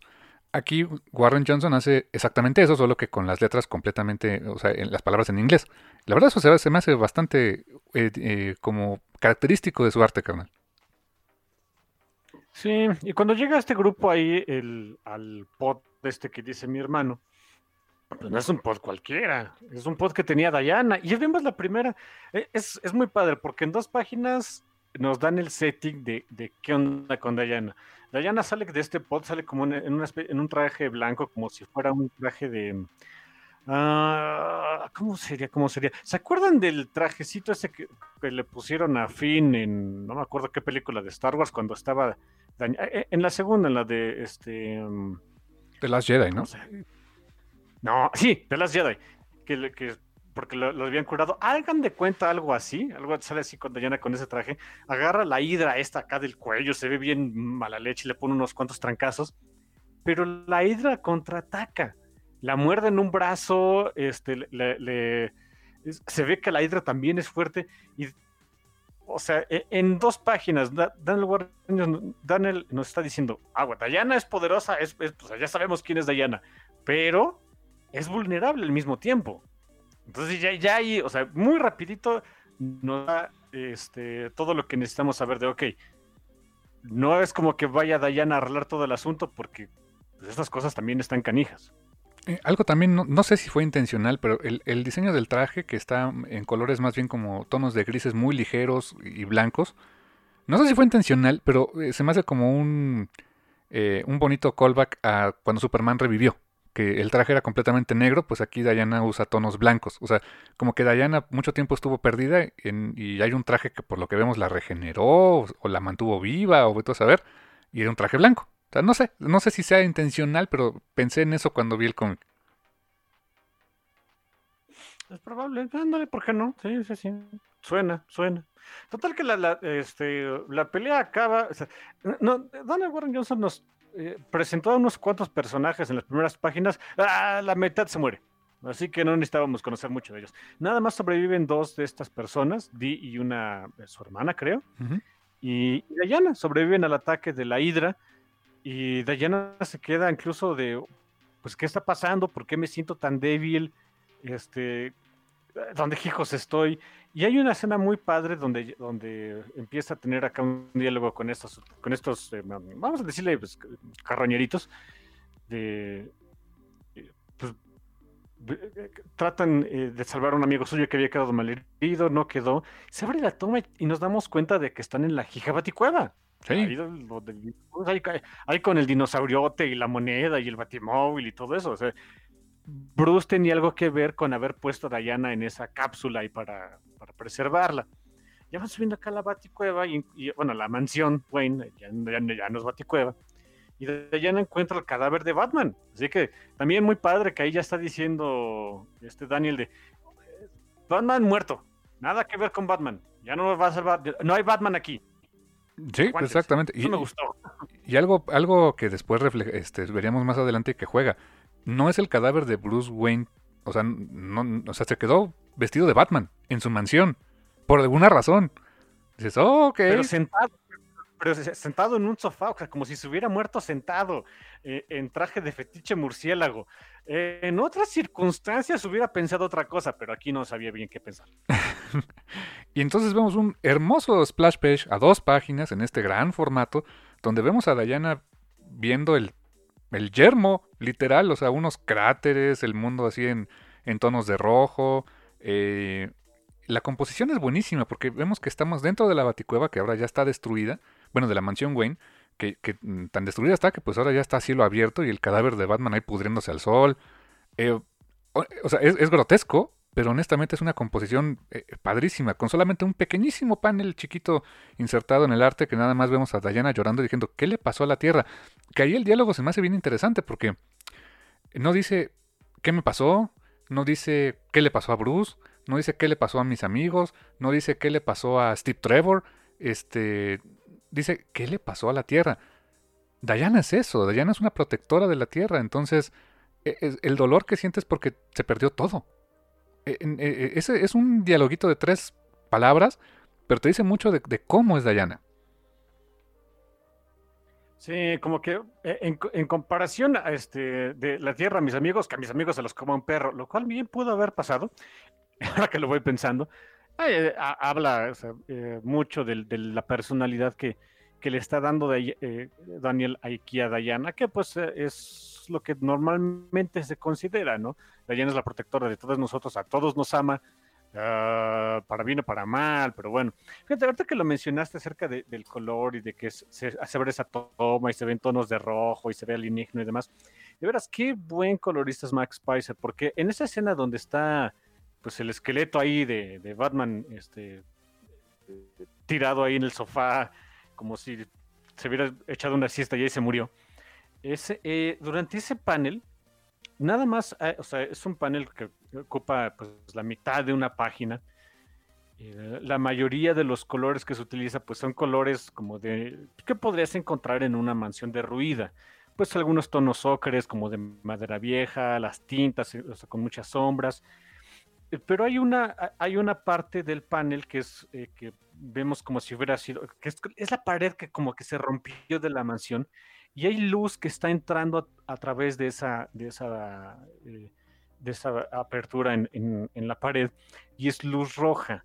Y es esa luz la que te da como que el, em, no sé cómo, no, no, no, sé, no sé cuál es el término correcto, pero te, te da pie que cuando cambias de página y ves este splash page de Diana viendo desde la, desde la mansión, güey, ya, destruida hacia el mundo que se ve ya en tonos rojos, porque son, tonos rojos porque es un atardecer.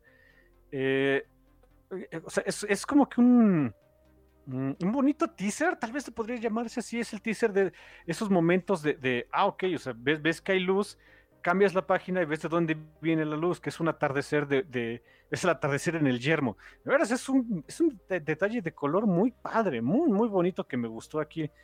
Eh, de por sí sabemos que Mike Spicer es un gran, gran colorista, pero órale, se pulió mala onda con, no nada más con las técnicas de coloreo, sino el coloreo al servicio del storytelling, que pues a la, que es, de, que es de lo que se debería tratar el coloreo, pero bueno, en fin. Súper bien, carnal. Y la siguiente página que vemos es mucha exposición. Nos cuentan este eh, eh, en el diálogo entre personajes es algo muy normal, o sea, tenemos que, poner el setting. Pues, ¿qué fue lo que pasó, no? Que hubo bombas atómicas eh, y mencionan que hubo un desastre, un desastre llamado The Great Fire, el gran, el gran fuego. Asumimos que son las, hasta que asumimos que eran las mismas bombas. Y esas bombas aparentemente crearon a estos mutantes, a estas hidras. Y pues ahora la humanidad pues está eh, al borde de la extinción, está sobreviviendo en el yermo, siendo constantemente perseguida por las hidras. Y pues Diana está ahí con estos sobrevivientes y pues le, de hecho le preguntan, ¿tú qué hacías en el pasado? ¿Qué eras? Pues era, era protectora de esta tierra y dice, pues parece que fallaste, ¿no? Y pues sí, o sea, se siente terrible porque pues, sí falló y lo peor es el caso es que ni se acuerda. Y se pone este, pues a monologuear con el cadáver de, de Batman, que por cierto, bonito detalle, tienen unos guantes morados como el Batman de la primera su primera aparición eh, históricamente tiene guantes morados entonces saber por qué. Y empieza eh, Diana a armarse pues eh, prepararse para el yermo no o sea preparar su outfit para el yermo. Para empezar a la voz de este Abra Cadáver le quita el este el paticinturón a Batman y pues me lo llevo no pues de algo me ha de servir. Y ahí mismo se encuentra algo que le llamó la atención estaba sus ropas estaba la ropa de Diana estaba su este la falda que utilizaba el top pero como rotos. Dice, pues, ¿por qué están así? Pues quién sabe. Y una especie de, yelmo que, que, como de, más bien de pechera que, tenía por ahí Bruce, que me imagino que fue, utilizó Diana en algún momento, pues se lo pone. Y ahora tenemos, pues ya, la imagen propiamente con la que vamos a ver a Diana todo el resto del, del cómic. Sí con sus colores, o sea, tiene, eh, tiene una capa, una capa que se ve más como este de Ned Stark, ¿no? Así con, con peluchito, con este con animal muerto ahí, vete a saber. Este, abrigadora, suponemos. Eh, se pone esa capa, se pone el, este como yel, como yermo, como yelmo este, eh, rojo con su emblema que es una aguilita, el baticinturón y este, todo eso sobre la ropa que traía, ¿no? Sobre la misma eh, ropa que estaba en el tubo y la falda a manera de trapo ahí amarrado y una, un ventolete en el brazo porque le mordió la hidra. Y voilà, tenemos Dayana en el yermo, carnal. Por cierto, digo, no sé si sea, pero se me hace que sí. Eso de que el, evento que destruyó al mundo se llame el Gran Fuego, ah, es probable que sea un callback a, a Náusica, donde el evento que destruyó al mundo, donde vivía Náusica, de la historia Náusica of the Valley of the Wind de, de Hayao Miyazaki, se llamaron Siete Días de Fuego. Mm, tal vez, ¿no? Pues mira, Daniel siempre lo ha dicho, él es gran fan de, de Miyazaki, de Náusica, así que no lo dudo. Eh, ¿por qué no? Me, gustó, es nada más la referencia. Pequeña trivia del café con miquero, chamacos. Exactamente, carnal. También se lleva su espadita, bueno, su espadota, no, no está por demás, porque pues estás en el yermo. Y pues los anda siguiendo a estos este carroñeritos, como dices tú. Pues lo lleva, así que lléveme con su líder, ¿no? Y sí, la llevan con el líder. Pero no era un plan de presentarla, sino de vendérsela al líder, al tal Tayden, ¿no? What fucking asos. Pero pues sí, aprovechando de que Dayana parece que no está con todo su poder, le, inyectan ahí un, tranquilizante, los parece que la, la rufean un poquito y ahí le llegan con el líder, con Tayden, y ahí, pues ahí está para que sea su de gladiadora, porque ¿Qué, otra cosa podemos hacer en el Miren, si estamos en el Yermo, lo único que podemos hacer es este o manejar carros o estar en el Thunderdome, porque parece que no hay otra actividad humana este, disponible en el Yermo. Sí, eso de salir a cazar cosas y buscar su, este, sustento no es lo más fashion, así que hay que estar en el, en el Thunderdome, ¿no? Sí, mira, eh, hay tres cosas que se hacen en el Yermo: manejar carros, este, ser chatarrero y pelear en el Thunderdome. Punto. Esas son las profesiones que puedes encontrar. y pues Diana le tocó Thunderdome. Hay también después ah. una, una escena, un flashback también este, entre Diana y este, e Hipólita que también le dice, pues Diana nunca te vayas de aquí, este, bajo el mar eres más feliz y toda la onda, ¿no? O sea, básicamente te pones a ver como la sirenita. Eh, y Diana no hace caso, ¿no? O sea, recuerda cuando llegó Steve Trevor y toda la onda. Y hay otro bonito grabado donde está Diana y está Hipólita platicando, donde vemos a Hércules, a Hércules quitándole el cinturón de Hipólita, este, que es una de de los 12 trabajos de Hércules. También eh, kudos para Daniel Warren Johnson que se puso ahí a hacer su tarea de la mitología griega, carnal. Sí, basado, por cierto, en una pelea este, de la vida real donde las tribus de Tracia, o Tracia, así le decían los griegos, eh, eh, básicamente los griegos fueron a, invadir a, esas pobres este, tribus, eh, tribus nómadas de, de, Asia Central y sí quitaron trofeos a una de las chieftains de por ahí. What a fucking bitches, pero bueno, en fin, así eran los griegos. Así eran los griegos, tira la guerra, rayos. Y estando en prisión, pues eh, quien se siente mal con ella, pues es esta Dee. Y Diana tiene allí un diálogo ahí interesante con ella porque pues le dice,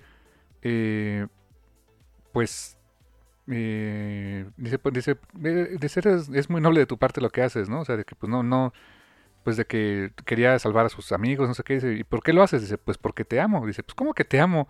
No me conoces, pues sí, pero conozco, o sea, amo a todos los seres humanos, amo la vida. Desde que conoció a Steve Trevor, dice, no lo, no lo amé porque se viera, este, eh, pues guapo, ni mucho menos, era algo... Porque fuera Chris Pine, ¿no? no porque fuera Chris Pine, sino porque pues era algo novedoso, era eh, una criatura extraña que era... temía como, parecía como un niño asustado, que tenía inocencia, y pues básicamente ahí Diana pues se enamora de la humanidad. Y es algo que constantemente vamos a ver aquí, que Diana está... Eh, tiene un profundo amor por la humanidad. Y también ese es el bonito mensaje ahí en la película de Patty Jenkins. Más o menos es, es la misma idea de Diana. Sí, hay un, hay un panel que va a jugar para números posteriores donde cuando llega Steve Trevor a la isla, que, que, se, que ve a Diana, lo ve como, o sea, la, ve con una cara de, ¿y ahora qué me va a pasar aquí? Ya valió cacahuate todo esto. Diana ahí lo recuerda con, con cariño, como el, su primer encuentro. Después hay un twist ahí bastante feito, pero bueno.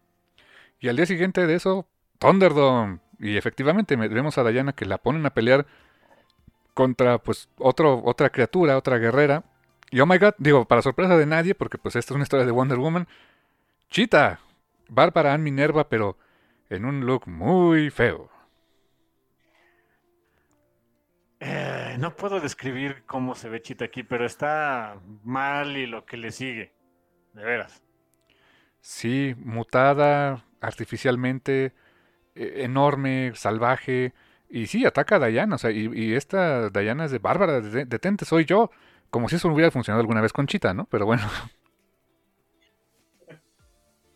Ah, la pelea, obviamente, pues, o sea, unas escenas de pelea padrísimas, este, todo, o sea, se, ve excelente y demás. Um, pero la pelea no, o sea, no, no, termina de completarse porque ahí el, el, asentamiento donde estaban estos, estos dudes, pues es, es, atacado, es atacado por una, una horda de hidras. Y vaya que se pone bueno el asunto, o sea, ahí las hidras llegan invaden, vemos al ejército de esta, de esta eh, asentamiento pues contra ellas. Y no le queda otra a Diana más que, y a la propia Chita más que pelear con ellas. Y vemos bastantes escenas de acción muy bien hechas, eh, bastante gore en algunas cosas también. Y pues sí, vemos que Diana sí, o sea, sí será amiguita de todos los niños, pero, pero es canija, o sea, Diana es una guerrera a toda regla, ¿no? Sí, eh, antes de que Diana al entrar al quite, pues la pelea iba mal, iba mal para el asentamiento este. Eh, termina por salvarles el pescuezo a pesar de que la pusieron a pelear en el Thunderdome contra su, ah, digamos, amiga, persona que conozco de antes de la catástrofe. Eh, y cuando la, batalla acaba a favor de, del asentamiento de Diana, pues todos los, los, ahí presentes ven que pues Diana número uno sí está de su lado y número dos, pues es, todo un eh, todo un activo, porque hey, resulta que es muy fuerte, sabe pelear harto y nos salvó de las hidras. Así que ahora la eligen como su salvadora. y no solo eso, sino que eh, esta chita anda correteando al Teiden, porque básicamente le echa la culpa o lo culpa de, su estado actual. Y Diana salva a Teiden así de, pero ¿por qué lo salva? Si sabe lo que me hizo, este, es, eh, es un desgraciado. Y pues al final de cuentas, eh, eh, Chita se va. O sea, este, huye de ahí, la deja de suerte con ellos. Y pues ahora eh, el número termina con un cliffhanger interesante porque Diana pues les ofrece de, ok, ya vimos que no es seguro estar aquí, ya estoy yo a cargo. O sea, en un, en un solo número se, hizo, quitó del cargo al Tayden, ya lo, de hecho lo manda a encarcelar. Y dice, pues no podemos quedarnos aquí para siempre, entonces, como en toda historia del yermo, ¿qué es lo que hay que hacer? Vagabundear, tenemos que nomadearle por todo, por, encontrar algún lugar, que es algo muy común este tipo de historias. Tenemos que encontrar la tierra prometida, un lugar más seguro, un lugar que no esté, donde no haya infectados, hidras, zombies, o, lo que quieras, ¿no? O sea, encontrar un mejor lugar para vivir. Y es lo que sucede al final de este número. Diana les propone, ok, vamos a buscar eh, un mejor lugar donde estar, vámonos para mi casa, vámonos a Temisquira, ¿no? Y eso, es, de eso va a tratar el segundo número, es, una, es un éxodo de toda esta población que no, o sea, lo que dan a entender es que es como que lo que queda de la humanidad, ¿eh? Sí, parece que no hay más. Y ahí se van, ahí se largan. El, segundo número empieza con un flashback de la creación de Diana.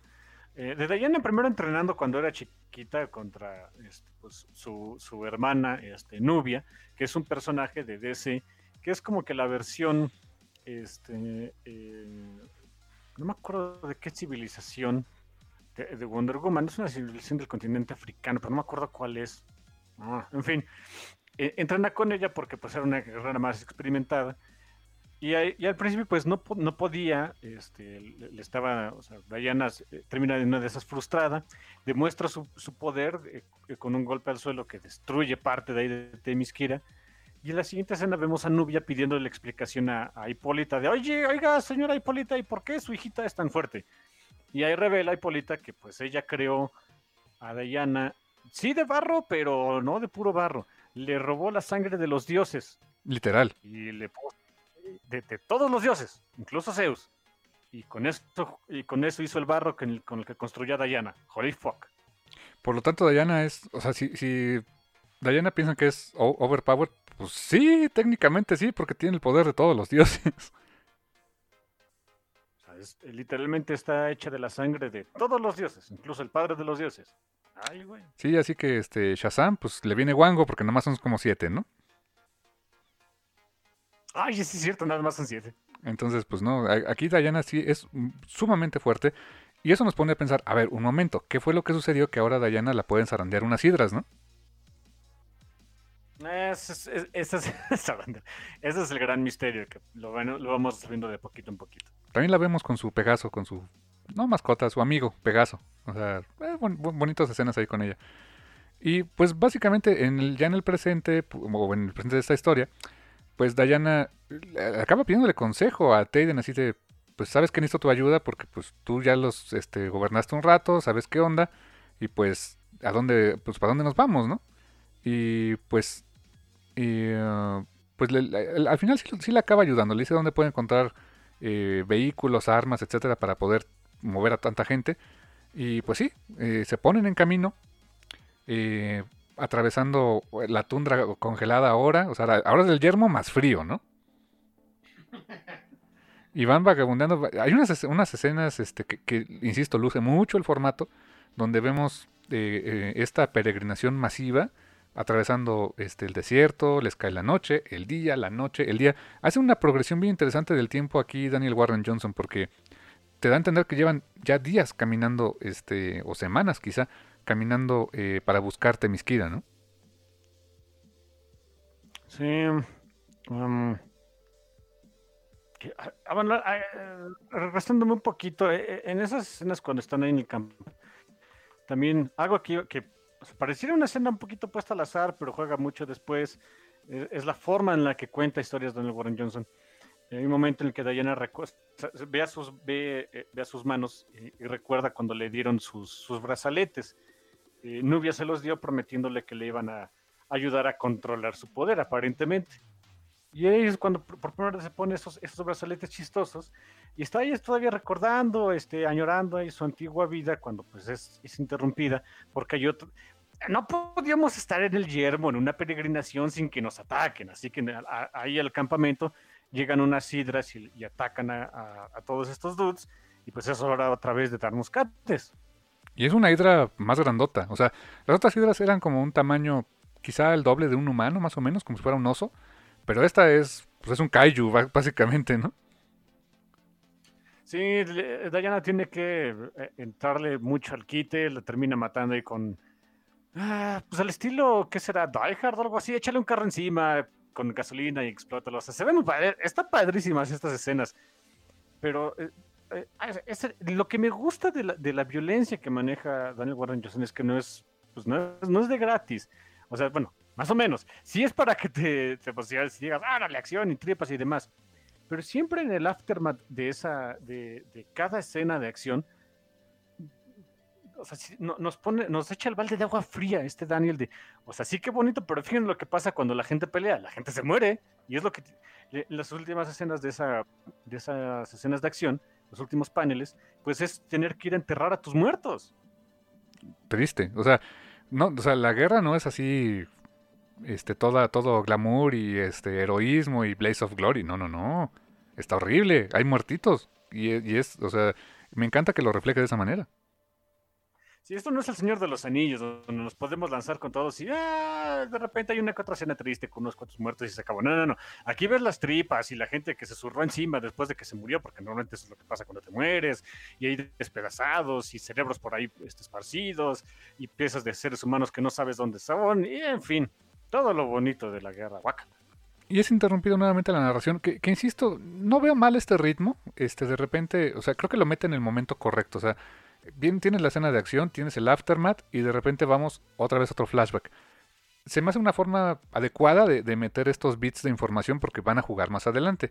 En este, en este corte que hacemos al pasado, eh, alguien le informa a Hipólita de que, ¿qué crees? El, el agua está subiendo y Temisquira se está inundando. O sea, está, se está hundiendo, o sea, como si fuera una nueva Atlantis.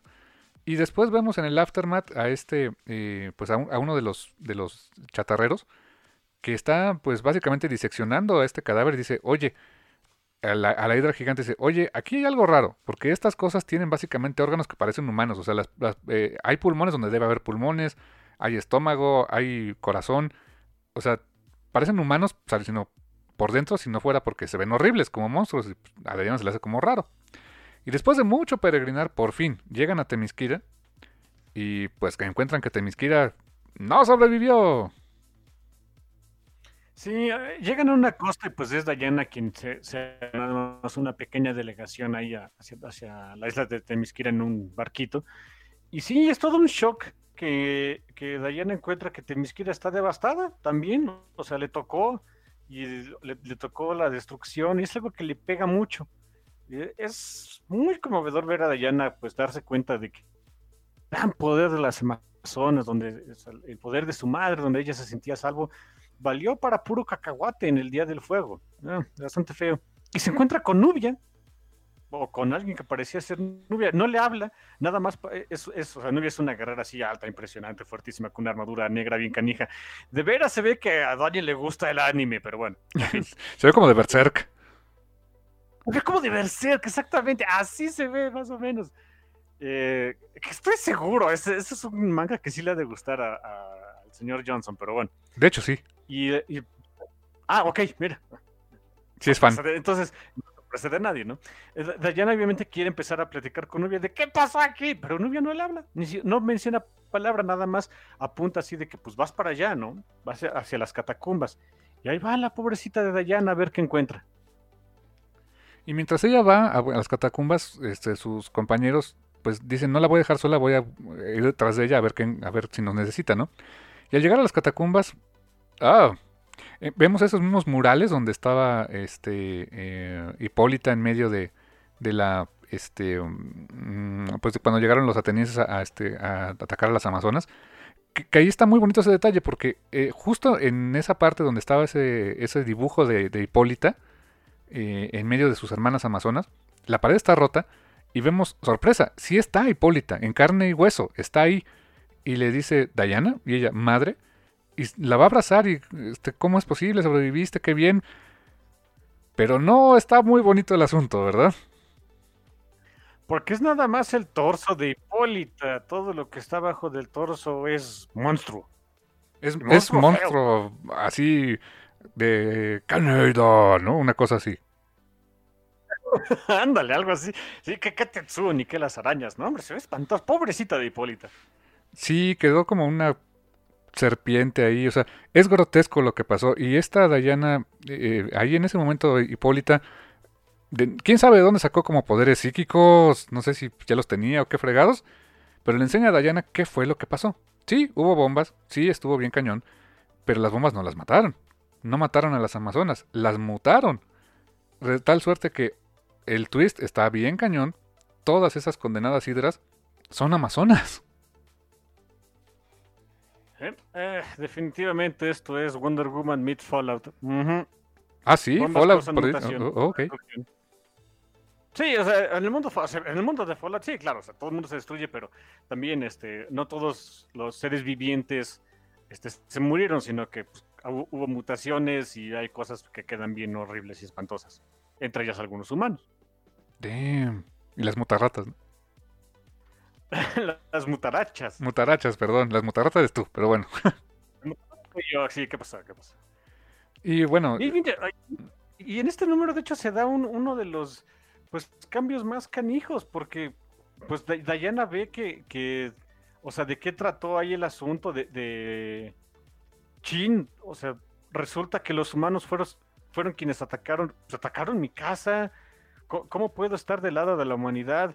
Está, eh, pues o sea, la, la, mamá de Diana, Hipólita, pues iba como que la... Eh, quería que se quedara ahí con ellas para empezar acá con la venganza y no sé qué, y etcétera, etcétera. La, esta Di, la, la pues, carrañuera que, que la estaba acompañando, salva a Diana, se la lleva de ahí. Eh, son atacadas por Nubia, Nubia mata a uno de sus compañeros, llega, es como de, de, veras es una escena muy padre porque pasa de todo, llega Nubia, llega este, digo, Nubia los ataca, llega Chita montada en el mendigo Pegaso, en el Pegaso un poco más feo que de, que de costumbre. Podridito. Ya, sí, ya un poco podridito, ahí la salva a todas y se lleva, eh, y se los lleva, se las lleva eh, a, a las sobrevivientes, a Di y a Diana, y, y, tienen ahí una conversación bastante fea de, de de, de Diana con, respecto a la humanidad, porque Chita llegó a salvar a Diana, nada más, y, le dice, y te, te salvé porque pues estabas ahí, de, por mí fuera ahí te dejaba. Y es algo que yo nunca, o sea, no sé, nunca me había tocado ver y, qué bueno que, lo exploran en un cómic como esto. Diana les dice, le dice a Di, ¿sabes qué? Algarete con la humanidad. No, ya no, o sea, ve lo que les, ve lo que hicieron. Ve lo que le hicieron a, mi familia, lo que hicieron en mi casa. No puedo estar de su lado. muéranse. Los abandono. O sea, el, ser más pachón en, toda la existencia, en toda la tierra, y nos abandona porque somos un asco. Digo, sí lo veía venir. O sea, en el mundo real lo veo venir, pero en el mundo acá de Wonder Woman, damn, eso estuvo duro, ¿eh? Rompe el corazón. O sea, porque, o sea, establecían que Diana ama a la humanidad y ver que la humanidad la haya traicionado de esa manera, fuck. Durísimo, ¿eh? Sí, pero ¿qué creen? Nos dura poco el gusto. Porque en el tercer número, ¿qué sucede? Eh, Bárbara Ann, esta chita, le está contando, le, cuenta a Diana de, oye, ¿No te acuerdas de nada? Ah, pues ahí te va. Y gracias, a gracias Chita, porque los lectores lo necesitábamos, ¿no? ¿Se acuerdan que le estaba subiendo el agua a, este, la isla de, Temisquira? Bueno, sí, o sea, el mundo se estaba acabando. Por este, porque estábamos abusando de él. Ya ves que eso ni pasa, ¿no? Y por como, como no creíamos que el calentamiento global era real, pues, pues resulta que siempre sí era real. Y se. y empezó a a inundarse el mundo, a subir el nivel del agua y a, hacer un desastre ecológico y natural y iba a ser una mega bronca, ¿no? Y las amazonas dijeron, pues este, eh, tenía que hacer algo para salvar a su, su refugio, ¿no? Y pues básicamente fueron a negociar la paz con los humanos así de, pues bájenle dos rayitas a su desastre natural porque nos estamos muriendo, ¿no? ¿Y qué dijo la humanidad? Dijo, no. ¿Y eso qué significó? Guerra así, guerra, guerra sin tregua al que intente. ¿Entre quién? Entre las Amazonas y la humanidad. Hay un, en el número 3 hay un splash page de dos, de dos páginas donde vemos la guerra entre las Amazonas y, los humanos. Ah, rayos, eso se iba a poner horrible, ¿eh? Sí, déjenme decirles que ah, e, en, en, el, en la app de Comixology, incluso aunque volteo la desgraciada tablet de manera horizontal, no, no se siente igual que las splash pages de los otros números que tengo, de los primeros dos que tengo en físico. Es ahí, es en esta página donde dije, ¡demonios! tengo que conseguirlo en físico. Sí, no, cuando lo veas en físico vas a ver cómo se ve. O sea, luce muchísimo. Y Bárbara le dice, a partir de ahí, pues la humanidad, obviamente, pues, como la única que no sabemos la humanidad es aventar bombas nucleares, pues eso es lo que hacemos, ¿no? Aventaron bombas nucleares para destruir Temisquira, pero no le salió. Mm, las defensas de Temisquira fueron desviando algunos misiles y básicamente destruyeron el mundo. Pero pues dice que después de eso ocurrió, después de las bombas ocurrió otra cosa llamada el Gran Fuego, The Great Fire. ¿Qué fregados es? Seguimos con esa incógnita. También Bárbara le cuenta que pues la humanidad lo, la capturó a ella, experimentaron con ella, estuvo horrible, le pusieron la cabeza de un chita en un brazo, eh, la dejaron horrible. Y Diana recuerda ese panel que dijo mi hermano donde veía a Steve como asustado. Dice, sí, la humanidad estaba asustada. Este, y, mi madre tenía razón. Porque sí, o sea, veíamos a Steve que estaba todo asustado, pero había algo más, ¿no, carnal? Sí, porque en, en, ese recuerdo de Diana era como que Steve acá todo aterrado y, aparentemente como Diana decirle, no, tú chill, somos, somos este, pachonas, estás entre amigos, te vamos a cuidar, te vamos a regresar a tu casa, todo está bien. Como que ella lo recordaba con, con mucha bondad al respecto. Pero hay una, pero en esa escena cuando ya, o sea, cuando están Bárbara y Diana pues, recordando ahí sus vidas pasadas, etcétera, etcétera, y Diana le dice, o sea, está mencionando de, de, cómo la humanidad se sentía asustada y de qué hace cuando está asustada, se ve como que la otra parte de ese panel, que es Steve llevándose la mano a su arma de, a, su arma personal, a su, revólver. Por el miedo. A punto de atacar a Diana porque estaba aterrado. Y, lo que sigue lo que sigue es Diana diciendo no podemos confiar en ellos, o sea, está desencantada de la humanidad. Y aquí tenemos un punto de inflexión en la historia, porque la humanidad, digamos que ya perdió a Diana hasta a este punto. Y Diana está, la única compañía que tiene es el Pegaso y, Chita. Y dice, necesito consejo, necesito a alguien con quien hablar de este asunto. Y me encanta que lo dice, lo necesito a él. Dices, ah, ok, ¿a quién? o sea, necesita hablar con alguien, alguien que la entienda. Así que se disponen a, ir a, encontrar a esa persona. Eh, las hidras están, eh, las amazonas, diagonal hidras, ahora, este, al perder a Diana y, todo este rollo, deciden que ahora van a acabar con la humanidad, o sea, van a ir este, en manada a acabar con esta, con el último asentamiento humano. Y los humanos ahora están pues perdidos, perdidos sin ella. Y vemos que Di, eh, cuando visitó la isla de Temisquira, se llevó algo bien importante, se llevó el, lazo de la verdad. Donde vemos que eh, lo, aprende a utilizar. Dice que en el momento en que tocó el lazo supo qué hacer con él, que ahora lo tiene como una especie de látigo. O sea, ya no es como el lacito nada más de, ranchero, sino que tiene un latiguito formado. Eh, y el, lazo lo utiliza en, el Teiden, el que era su antiguo líder. Y pues básicamente revela que Teiden pues, no era tan malo como aparentaba. Simplemente pues no se le ocurrió otra forma de cómo resolver las cosas. Así que ahora tenemos una cierta eh, como... Eh, ¿Cómo decirlo? Como, como una cierta situación en la que Diana está eh, desorientada, requiere, requiere orientación. La humanidad está, se tiene, los líderes que quedaron de la humanidad tienen que unirse porque pues, se les van a dejar ir las hidras. Y las amazonas dicen vamos a acabar con la humanidad. O sea, como que está ese conflicto entre las dos razas y Diana en medio. Y Diana tiene que buscar este, ayuda. Eh, pero también este Tayden y, Dee llegan a la conclusión de que sí necesitan a Diana, de que pues eh, ella es algo increíble, que además es una persona que, que ama la que realmente sentía ese amor por la humanidad y, manda literalmente a Dee a buscarla. Bueno, Dee se ofrece a buscarla y vemos hacia dónde se dirigían Diana, eh, Chita y, y, el Pegaso. Nada más y nada menos que a la Fortaleza de la Soledad en otro muy bonito splash page de dos páginas que se ve bien padre. Holy fuck, no lo puedo ver bien. Pero bueno, y, hay un detalle, cuando están, cuando hay una conversación ahí muy, muy bonita que tienen Diana y, y esta Barbaran, de oye, pues ¿qué, ¿qué, pasaba aquí? ¿Por qué él no respondió? Pues quién sabe, llegaron este pedigüeños, o sea, llegaron así los peregrinos a pedirle a Superman de oye, pues, sálvanos del, del, asunto, ayúdanos, y nunca contestó, los dejó morir. Ahí, se, ahí están un resto de cadáveres en, eh, a, los pies de la fortaleza de la soledad de todos los peregrinos que trataron de convencer a Superman de que ayudara a la humanidad una última vez y se murieron a lo menso. Sí, yo creo que este era como, eh, como sueño húmedo de Zack Snyder, ¿no? sí, todos los peregrinos que le decían a, a, Chuchito que diga a ese Superman, save us, and he whispers, no, ¿no?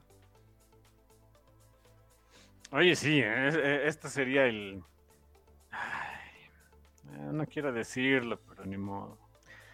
Eh, probablemente a Zack Snyder le gustaría hacer una película así.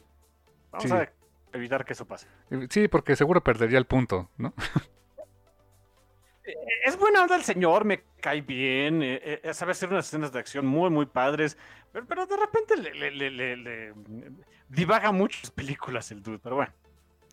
Al final llegan a las fortalezas de la soledad, este, eh, Pegaso, Diana y, Chita.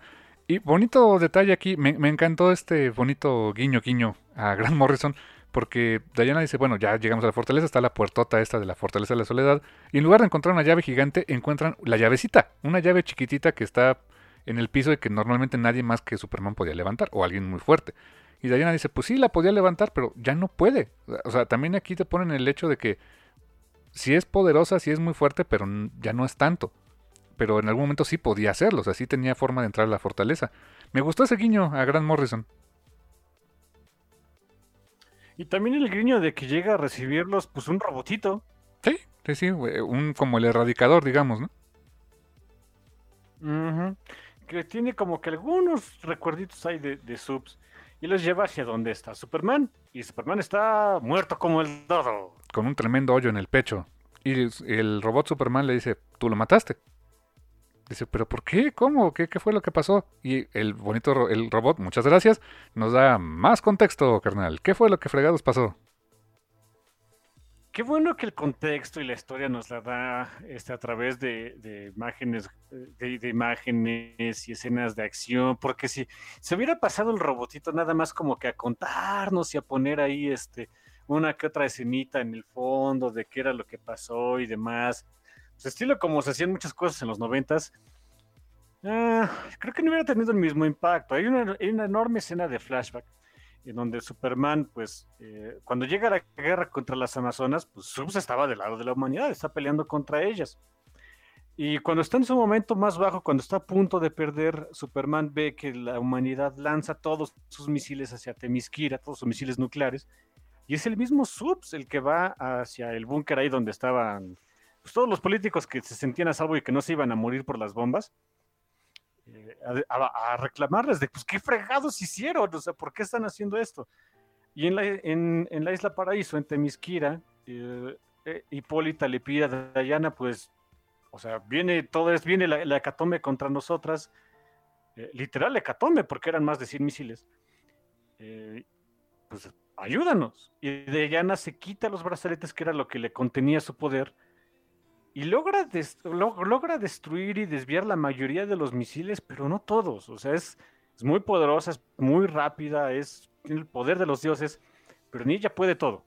Hay que acordarse que los dioses griegos eran medio... ah, eran así, eran muy, muy poderosos, pero no podían todo porque... mm, Eran muy humanos. Alcohol. Sí, era- eran demasiado humanos, era- era- había mucho alcohol y, y- y sexo de por medio entre ellos, y no pregúntenle a Zeus y a Dionisia, pero bueno, en fin. Y Diana pierde el control, da- o sea, cuando ve a la isla Paraíso destruida, pues llega Superman así de, oye, pues, perdón, pero todavía podemos arreglar las cosas. Ella pierde el control y tiene una escena de pelea contra Subs, do- donde Diana ya con el poder de los dioses contra Superman, literalmente son dos dioses encarnados dándose en la torre en la tierra. Adivinen qué fue el día del fuego. Fue la pelea de dos dioses. O sea, fuck. O sea, las escenas de pelea entre ellos son. e- Es de lo más espectacular que he visto. O sea, es. O sea, no, no, no había visto una escena de pelea entre Superman y Wonder Woman de esta manera. eh, porque Wonder Woman está en modo dios, literal. O sea, le salen hasta rayitos de los ojos. O sea, es. Tiene el poder de Zeus. Y estuvieron peleando por toda la tierra. Y devastaron la tierra a su paso, eh, con su pura batalla. O sea, la- la- el gran fuego fue Superman y Diana peleando. Para que te veas el nivel de poder que tenían esos dos, ¿no? Sí, o sea, es que literalmente eran nuestros dos, eh, lo- nuestros dioses terrestres eh, en guerra entre ellos mismos. Es lo, único que iba a pasar, es que iban a acabar el planeta. Eh, y honestamente, la, la razón por la que Diana ganó es porque es más maldita, porque ella sabía cuál es la, la debilidad de Superman y agarra a Kryptonita y se la encaja en el pecho. Y es con eso con el que la- lo atraviesa, obviamente. o sea, lo, y- lo hace fiambre. Damn. Sí, o sea, eso te pone a pensar, o sea, de que, o sea, Superman puede ser Superman, pero en el fondo es una gran persona. Diana, más o menos. Diana es, es toda pachonés, es toda linda, pero no hay que olvidar que es una guerrera, está cría, y, es en todas las versiones de Wonder Woman es exactamente lo mismo. Es lo que me gusta de esta historia, que, que- que respeta ese core del personaje. Diana es una guerrera. Si es súper pachona, ama a la humanidad y te ama a ti, me ama a mí y ama a todos, pero es una guerrera. O sea, en el fondo es una guerrera, aguas. Y no se anda con tonterías, ¿no? Eh, Es, es, un e- e- es, es yo creo que lo que atrae a muchas personas al personaje de Wonder Woman es, es esa, esa dualidad que tiene, de, por un lado que es toda, que, que es la única esperanza que, le, que muchas veces le podría quedar a la humanidad, pero es un personaje muy, muy peligroso también, porque está criada para la guerra, eh, es, es como una espada. O sea, sabes que es para tu defensa, sabes que no la vas a utilizar, o sea, e- en- una espada en las manos adecuadas no la va a utilizar para hacer fregaderas, pero, pero es una hija espada, si no, si no tienes cuidado te va a cortar. Sí, exacto, y puede ser una espada, la más espada más hermosa, la espada más, eh, o sea, ¿cómo decirte? Eh, la mejor construida, la mejor forjada, pero no acaba de ser un instrumento para matar, ¿no? ¿eh?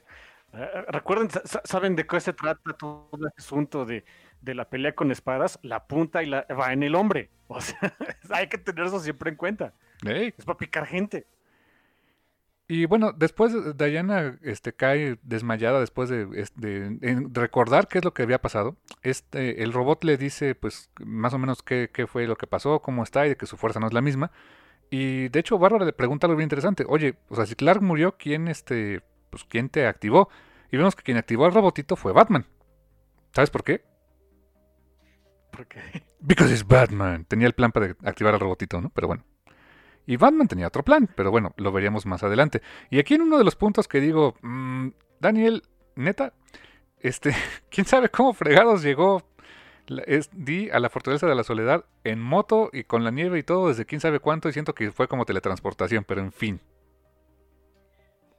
Mira, acuérdate que ya hubo un desastre nuclear. O sea, en el, tema de la distancia, te la, o sea, sí es de, ok, eh, el chiste era que llegara. Pero de que, oye, ¿cómo llega nada más enfundada en chamarra y todo eso? Ah, calentamiento global, acuérdense que llevo desastre nuclear y efecto invernadero y demás. O sea, sí, era, sí, había nieve, pero no eran los, este, quién sabe cuántos grados bajo cero del Ártico de ahorita. Yo creo que ya era, ya era como nada más como Alaska o algo así. Eh, puede, puede, ser, puede ser que sí. Y su llegada, pues, hace que. sí, o sea, es de. Sí se teletransportó, no mal. Sí, a los Skyrim, ¿no? Es un cómic. Es un cómic, teníamos que hacer que esto avanzara, no importa. Y pues esa, su llegada, pues hace que eh, nuevamente tengamos ese punto de inflexión. O sea, e, en, números pasados hemos visto que Diana eh, daba la espalda a la humanidad, se sentía defraudada por ella. Eh, pero esta chica, que por cierto, no sé si fue intencional, pero el look de la chica parece como de Attack on Titan. no sé si era la idea, pero trae una, una espada y la chamarra y todo eso, parece como Luke Attack on Titan. Yo creo que yo creo que sí, con lo que le gusta el manga a Daniel Warren Johnson se me hace que sí. Eh, usa esta chica usa el lazo de la verdad con, con Diana y la obliga a decir la verdad de que pues sí, sí, lo que dijo fue cierto o no, y pues sí, o sea, sí ama a la humanidad, sí todo esto, pero pues se sintió perdida y ahora siente toda la culpa de que el gran fuego pues básicamente es ella ella y Superman destruyeron el mundo, ¿no? Y pues llega a una dolorosa conclusión y muy, muy griego el asunto, de que sí somos dioses y todo, pero los dioses también están rotos por dentro. Ay, qué fuerte conclusión tiene ahí Diana, ¿eh? Ah, es una excelente tragedia griega, ¿no? Entre de, dioses griegos, o sea. Canijo, de veras. En el yermo. Muy manga, muy manga, muy cómic, muy cómic. Pero es una tragedia griega de las antigüitas. Solo que en el yermo, ¿no? Solo que en el yermo, nada más, la única diferencia. Ok. Y así que Diana y Dee, Dee representando inconscientemente a la humanidad, eso, eso o sea, no, no lo plantea así Dee, pero el autor sí nos pone como que esa, eh, esa situación donde de alguna manera Diana hace las paces con la humanidad a través de Dee, como un proxy de todos nosotros, y el robot Superman este, incluso le dice a Dee, oye mira, este, me, tengo instrucciones de darte esto y ahí úsalo cuando, cuando lo necesites, ¿no? dije, ok, está muy sospechoso. Y además el robot les da acceso a, pues a la armería, a la armería de Superman, donde pues vemos que hay armas de todo tipo. Este, esta Bárbara pues hace hasta de un cañón y toda la onda.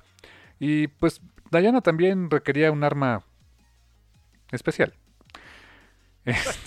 que, dije, fuck, ¿qué, estás pensando, Daniel? Eh, ya con el lazo de la verdad y toda la onda que no, que, no tenía hasta este número, eh, necesitaba algo con que dar mandarriazos. y lo mejor que se le ocurrió fue hacer un lazo de la verdad con el, el, cráneo y la espina dorsal de Superman. ¡Fuck! ¡Qué fregados! Oh, Daniel, este, dándole ideas a los Zack Snyder del mundo. Sí, como que necesitaba mandarrezos kryptonianos, ¿no? No, porque o sea, es una Morningstar hecha, o sea, el, core es el lazo de la verdad y le pone las, las vértebras y el, y el, y el cráneo de, Clark este, en, la punta. Pues para, o sea, ¿qué, cosa más fuerte puedes encontrar que el esqueleto de un kryptoniano? Un kryptoniano en la Tierra. Sí, o sea, por si su lazo de la, de la verdad no fuera tan sumamente poderoso, vamos a ponerle el los huesos de un kryptoniano. ok. ¿Va? Hace un visual bastante extreme, pero bueno. Eh, Yo, por cierto, ahí también no sé si sea a propósito, a lo mejor sí. Eh, hay una escena muy, muy parecida en, en otro cómic de otro superhéroe de otra compañía, que es Empowered. Achis, achis, a ver, recuérdame. Hay un villano que hace eso. Hay un villano que hace eso. Ah. Utiliza los cadáveres de, otros héroes para, para, como armas. Y en una de esas tiene a alguien que utiliza el cráneo de, otra, de otro héroe como arma y holy fuck. Sí es cierto, ya me acordé. Ajá, ya, ya sé cuál dices. Oh, en Power, hace mucho que no me acordaba de ellos. Sí, cierto. Estoy hablando de Deadmonger. Hay una escena ahí. en fin. Moving on. Moving on. Muy chido, sí es cierto, no me acordaba de ese. Y fíjate que de alguna manera eh, el hecho de que Diana quedara de alguna manera se vuelve la encarnación en sí misma de la, de la Santísima Trinidad de DC, porque ahora tiene el baticinturón de Batman y el cráneo de Superman. Y ok. Sí, o sea, como que sí. Sí, es, es la Santísima Trinidad de DC en una sola persona, pero Sí. bueno, Y luego. y luego Ah, ya se acerca la, la, la, la batalla final. eh. No, podíamos irnos de una historia de Daniel Warren Johnson sin, agarrarnos a mandarriazos como Neptuno manda. Así es, en el número 4 otra vez tenemos otro flashback donde vemos a, Batman que, pues, tenía un plan para todo, seguramente. Y pues se llevó a Diana a la, baticueva a sanar. O sea, por eso es que estaba ahí en esa, eh, pues en esa, en esa cápsula. Y Batman lo dice, ¿cómo me encantaría terminarte, terminar con tu vida aquí, pero este, no es lo correcto? Y lo que hizo fue como que extrajo cierto nivel de poder. ¿Cómo fregados? Pues quién sabe, pero es Batman le sacó cierto nivel de poder eh, eh, en una, pues como bolita, podríamos decir, como una, como energía que le extrajo a Diana para que no fuera tan peligrosa en lo que sanaba. Y de repente, pues Bruce se va, deja a Diana en su, este, en su cápsula. El poder extra de Diana se lo, se lo deja al robotito así de, se lo vas a dar a alguien, yo te voy a decir a quién.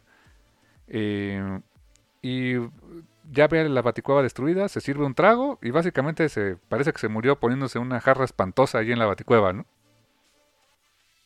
Que se supone que en realidad se muere por la radiación, que ya estaba muy afectado, etcétera, etcétera. Pero en realidad parece que se murió de borracho.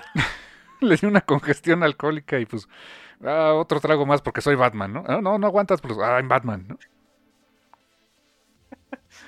Ah, Dios. Sí, ok, digo, se supone que es mucho más dramático, que murió por la radiación, etcétera, etcétera, pero, pero al más puro estilo de vamos a irnos como los eh, grandes músicos de los 60, vámonos. Así que ahora Diana con Bárbara Ann, con esta, eh, con Dee y toda la onda, ahora en un vehículo que se ve como, pues no sé, muy Miyazaki también, la verdad, este, se lanzan a, pues, a detener a las Amazonas, a detener a las hidras y evitar que acaben con el último asentamiento humano. Y empieza la rebambaramba, o sea, vemos hartas escenas de pelea donde vemos a esta Hipólita, que es la que se ve más humana, un pedazo de ella, eh, comandando a sus Amazonas Hidra contra los humanos. Es honestamente horrible lo que vemos a continuación, ¿no? Sí, hay muchas, o sea, muy al estilo de, de, de cualquier película hollywoodense que se precie de, de- de explotar la violencia. Hay, este, hay diferentes momentos de la pelea donde de repente la humanidad va bien, luego las, las amazonas este, toman la delantera, llegan nuevos elementos allá a jugar con el asunto, llega Diana, llega Nubia, se dan unos cuantos trancazos. No, no, no, se, se pone bueno el asunto, de veras si lo que a ustedes les gusta son las escenas de acción, a veces son tanto exageradas y, y- y creo que es el creo que es el punto que deberían ser las escenas de acción con superhéroes, que deberían ser exageradas porque estamos hablando de gente que puede volar maldición. Verás, este cómic sí es para ustedes, ¿eh?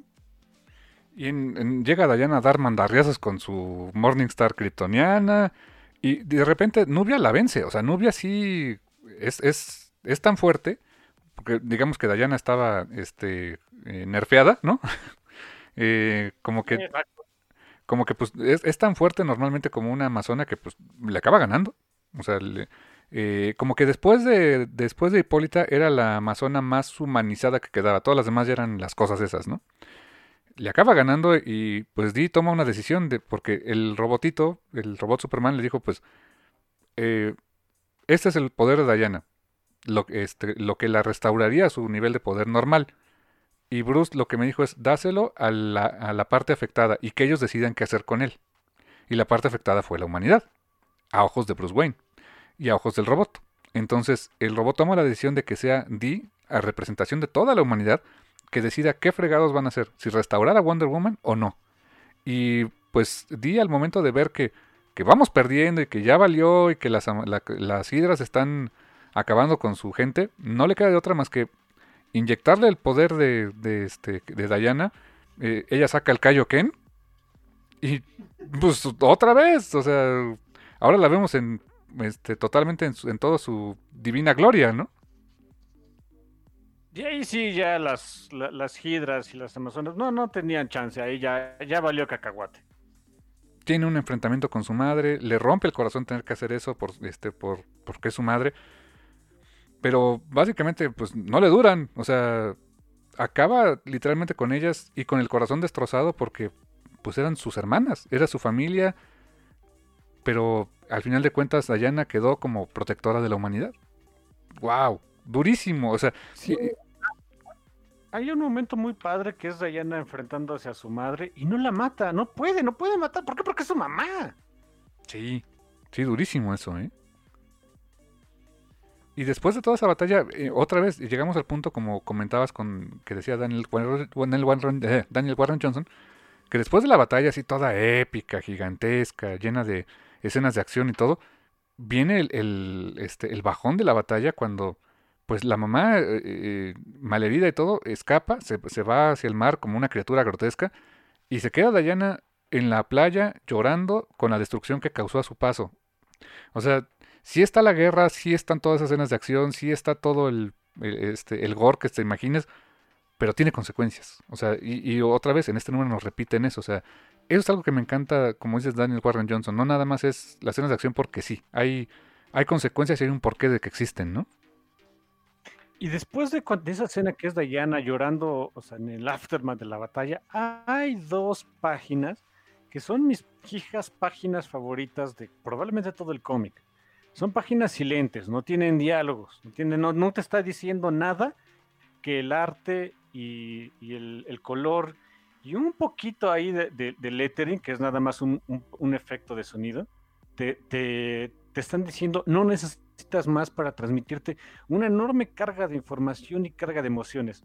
Es, empieza, la primera página es Diana con una pala y el, y lo, el único efecto de sonido es, la, es, Diana metiendo la página en la tierra, empezando a cavar tumbas. Es lo que se va a dedicar, este, lo que le queda de su tiempo ahorita porque tiene que cavar tumbas para todos los muertos. Y la siguiente página que parece que, es, que se ve súper feo porque es Diana pues solita, solita con, con, la carga de tener que enterrar a todos los fallecidos de esta horrible guerra. Y la siguiente página vemos, eh, hay, otro panel donde vemos a otra persona, otra vez metiendo una, una, pala en la tierra y con ese efecto de sonido de, de, de la pala entrando, así ese chic.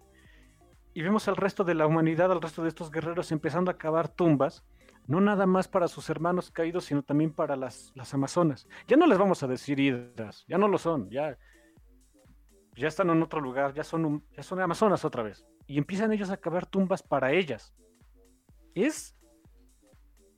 No, no, de verdad, es, es, son, un par de páginas en las que yo me quedé de...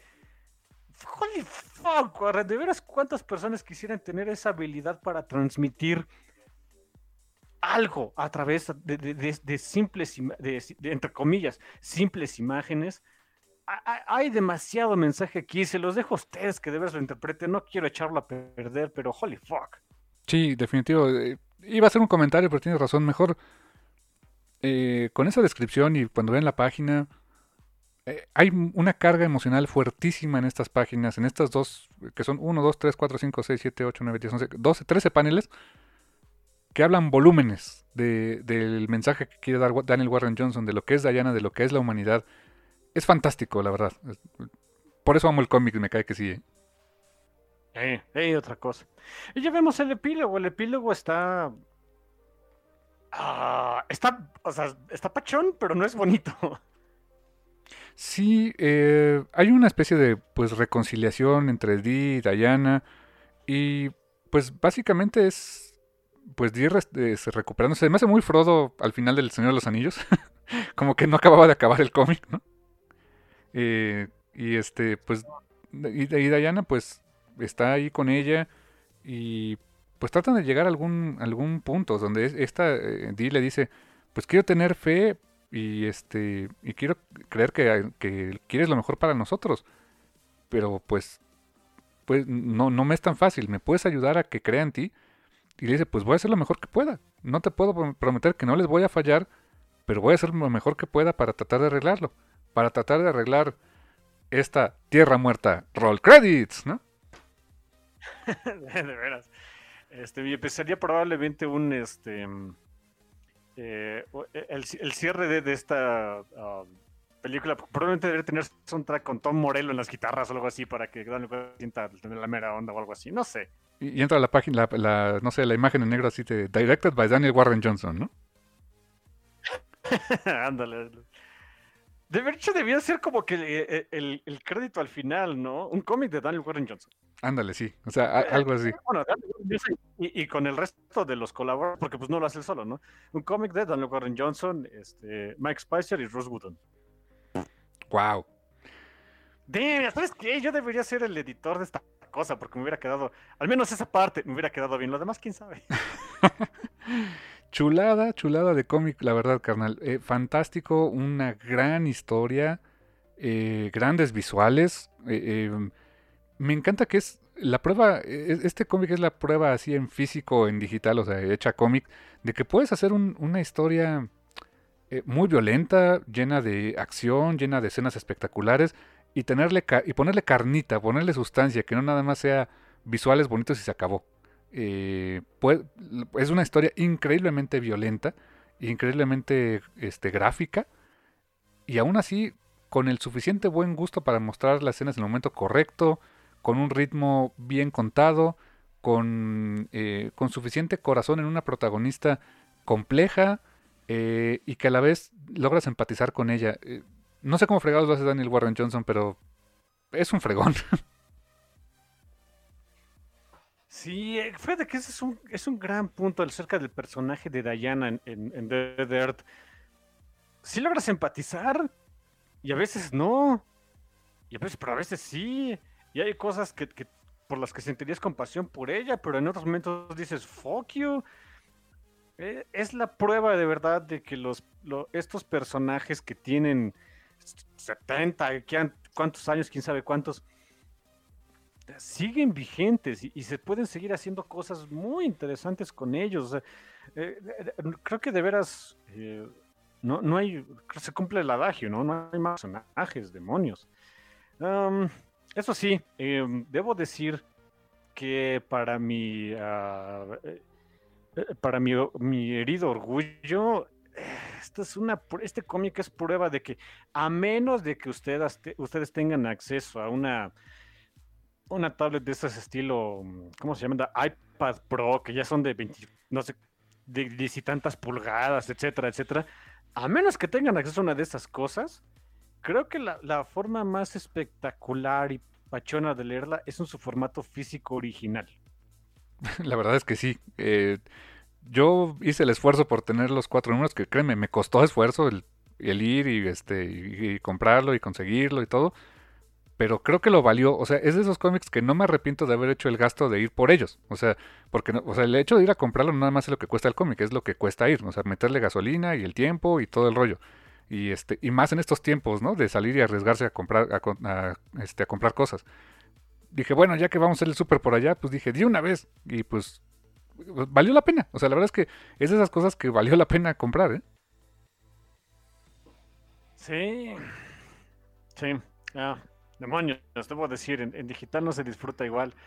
Me tocará, me tocará comprarlo en este en hardcover, yo creo, para por lo menos tener los, los últimos dos números en físico, ya que ya valió, ya fue así, así va a ser el asunto. Damn. Pero por el otro lado está bien, para que vean que, sigue valiendo la pena apoyar a su tienda de cómics local, chamacos. Em, que, hay forma de hacer este, interesante el formato de, la, de la entrega periódica, no exactamente mensual, les digo que originalmente esto iba a ser bimensual, terminó siendo este, ay, cuando pudo salir. Virus Willing. Pero formas, cuando el, cuando el virus quiso. Eh, también hubo maneras interesantes de manejar ese aspecto de la publicación de Wonder Woman Dead Earth.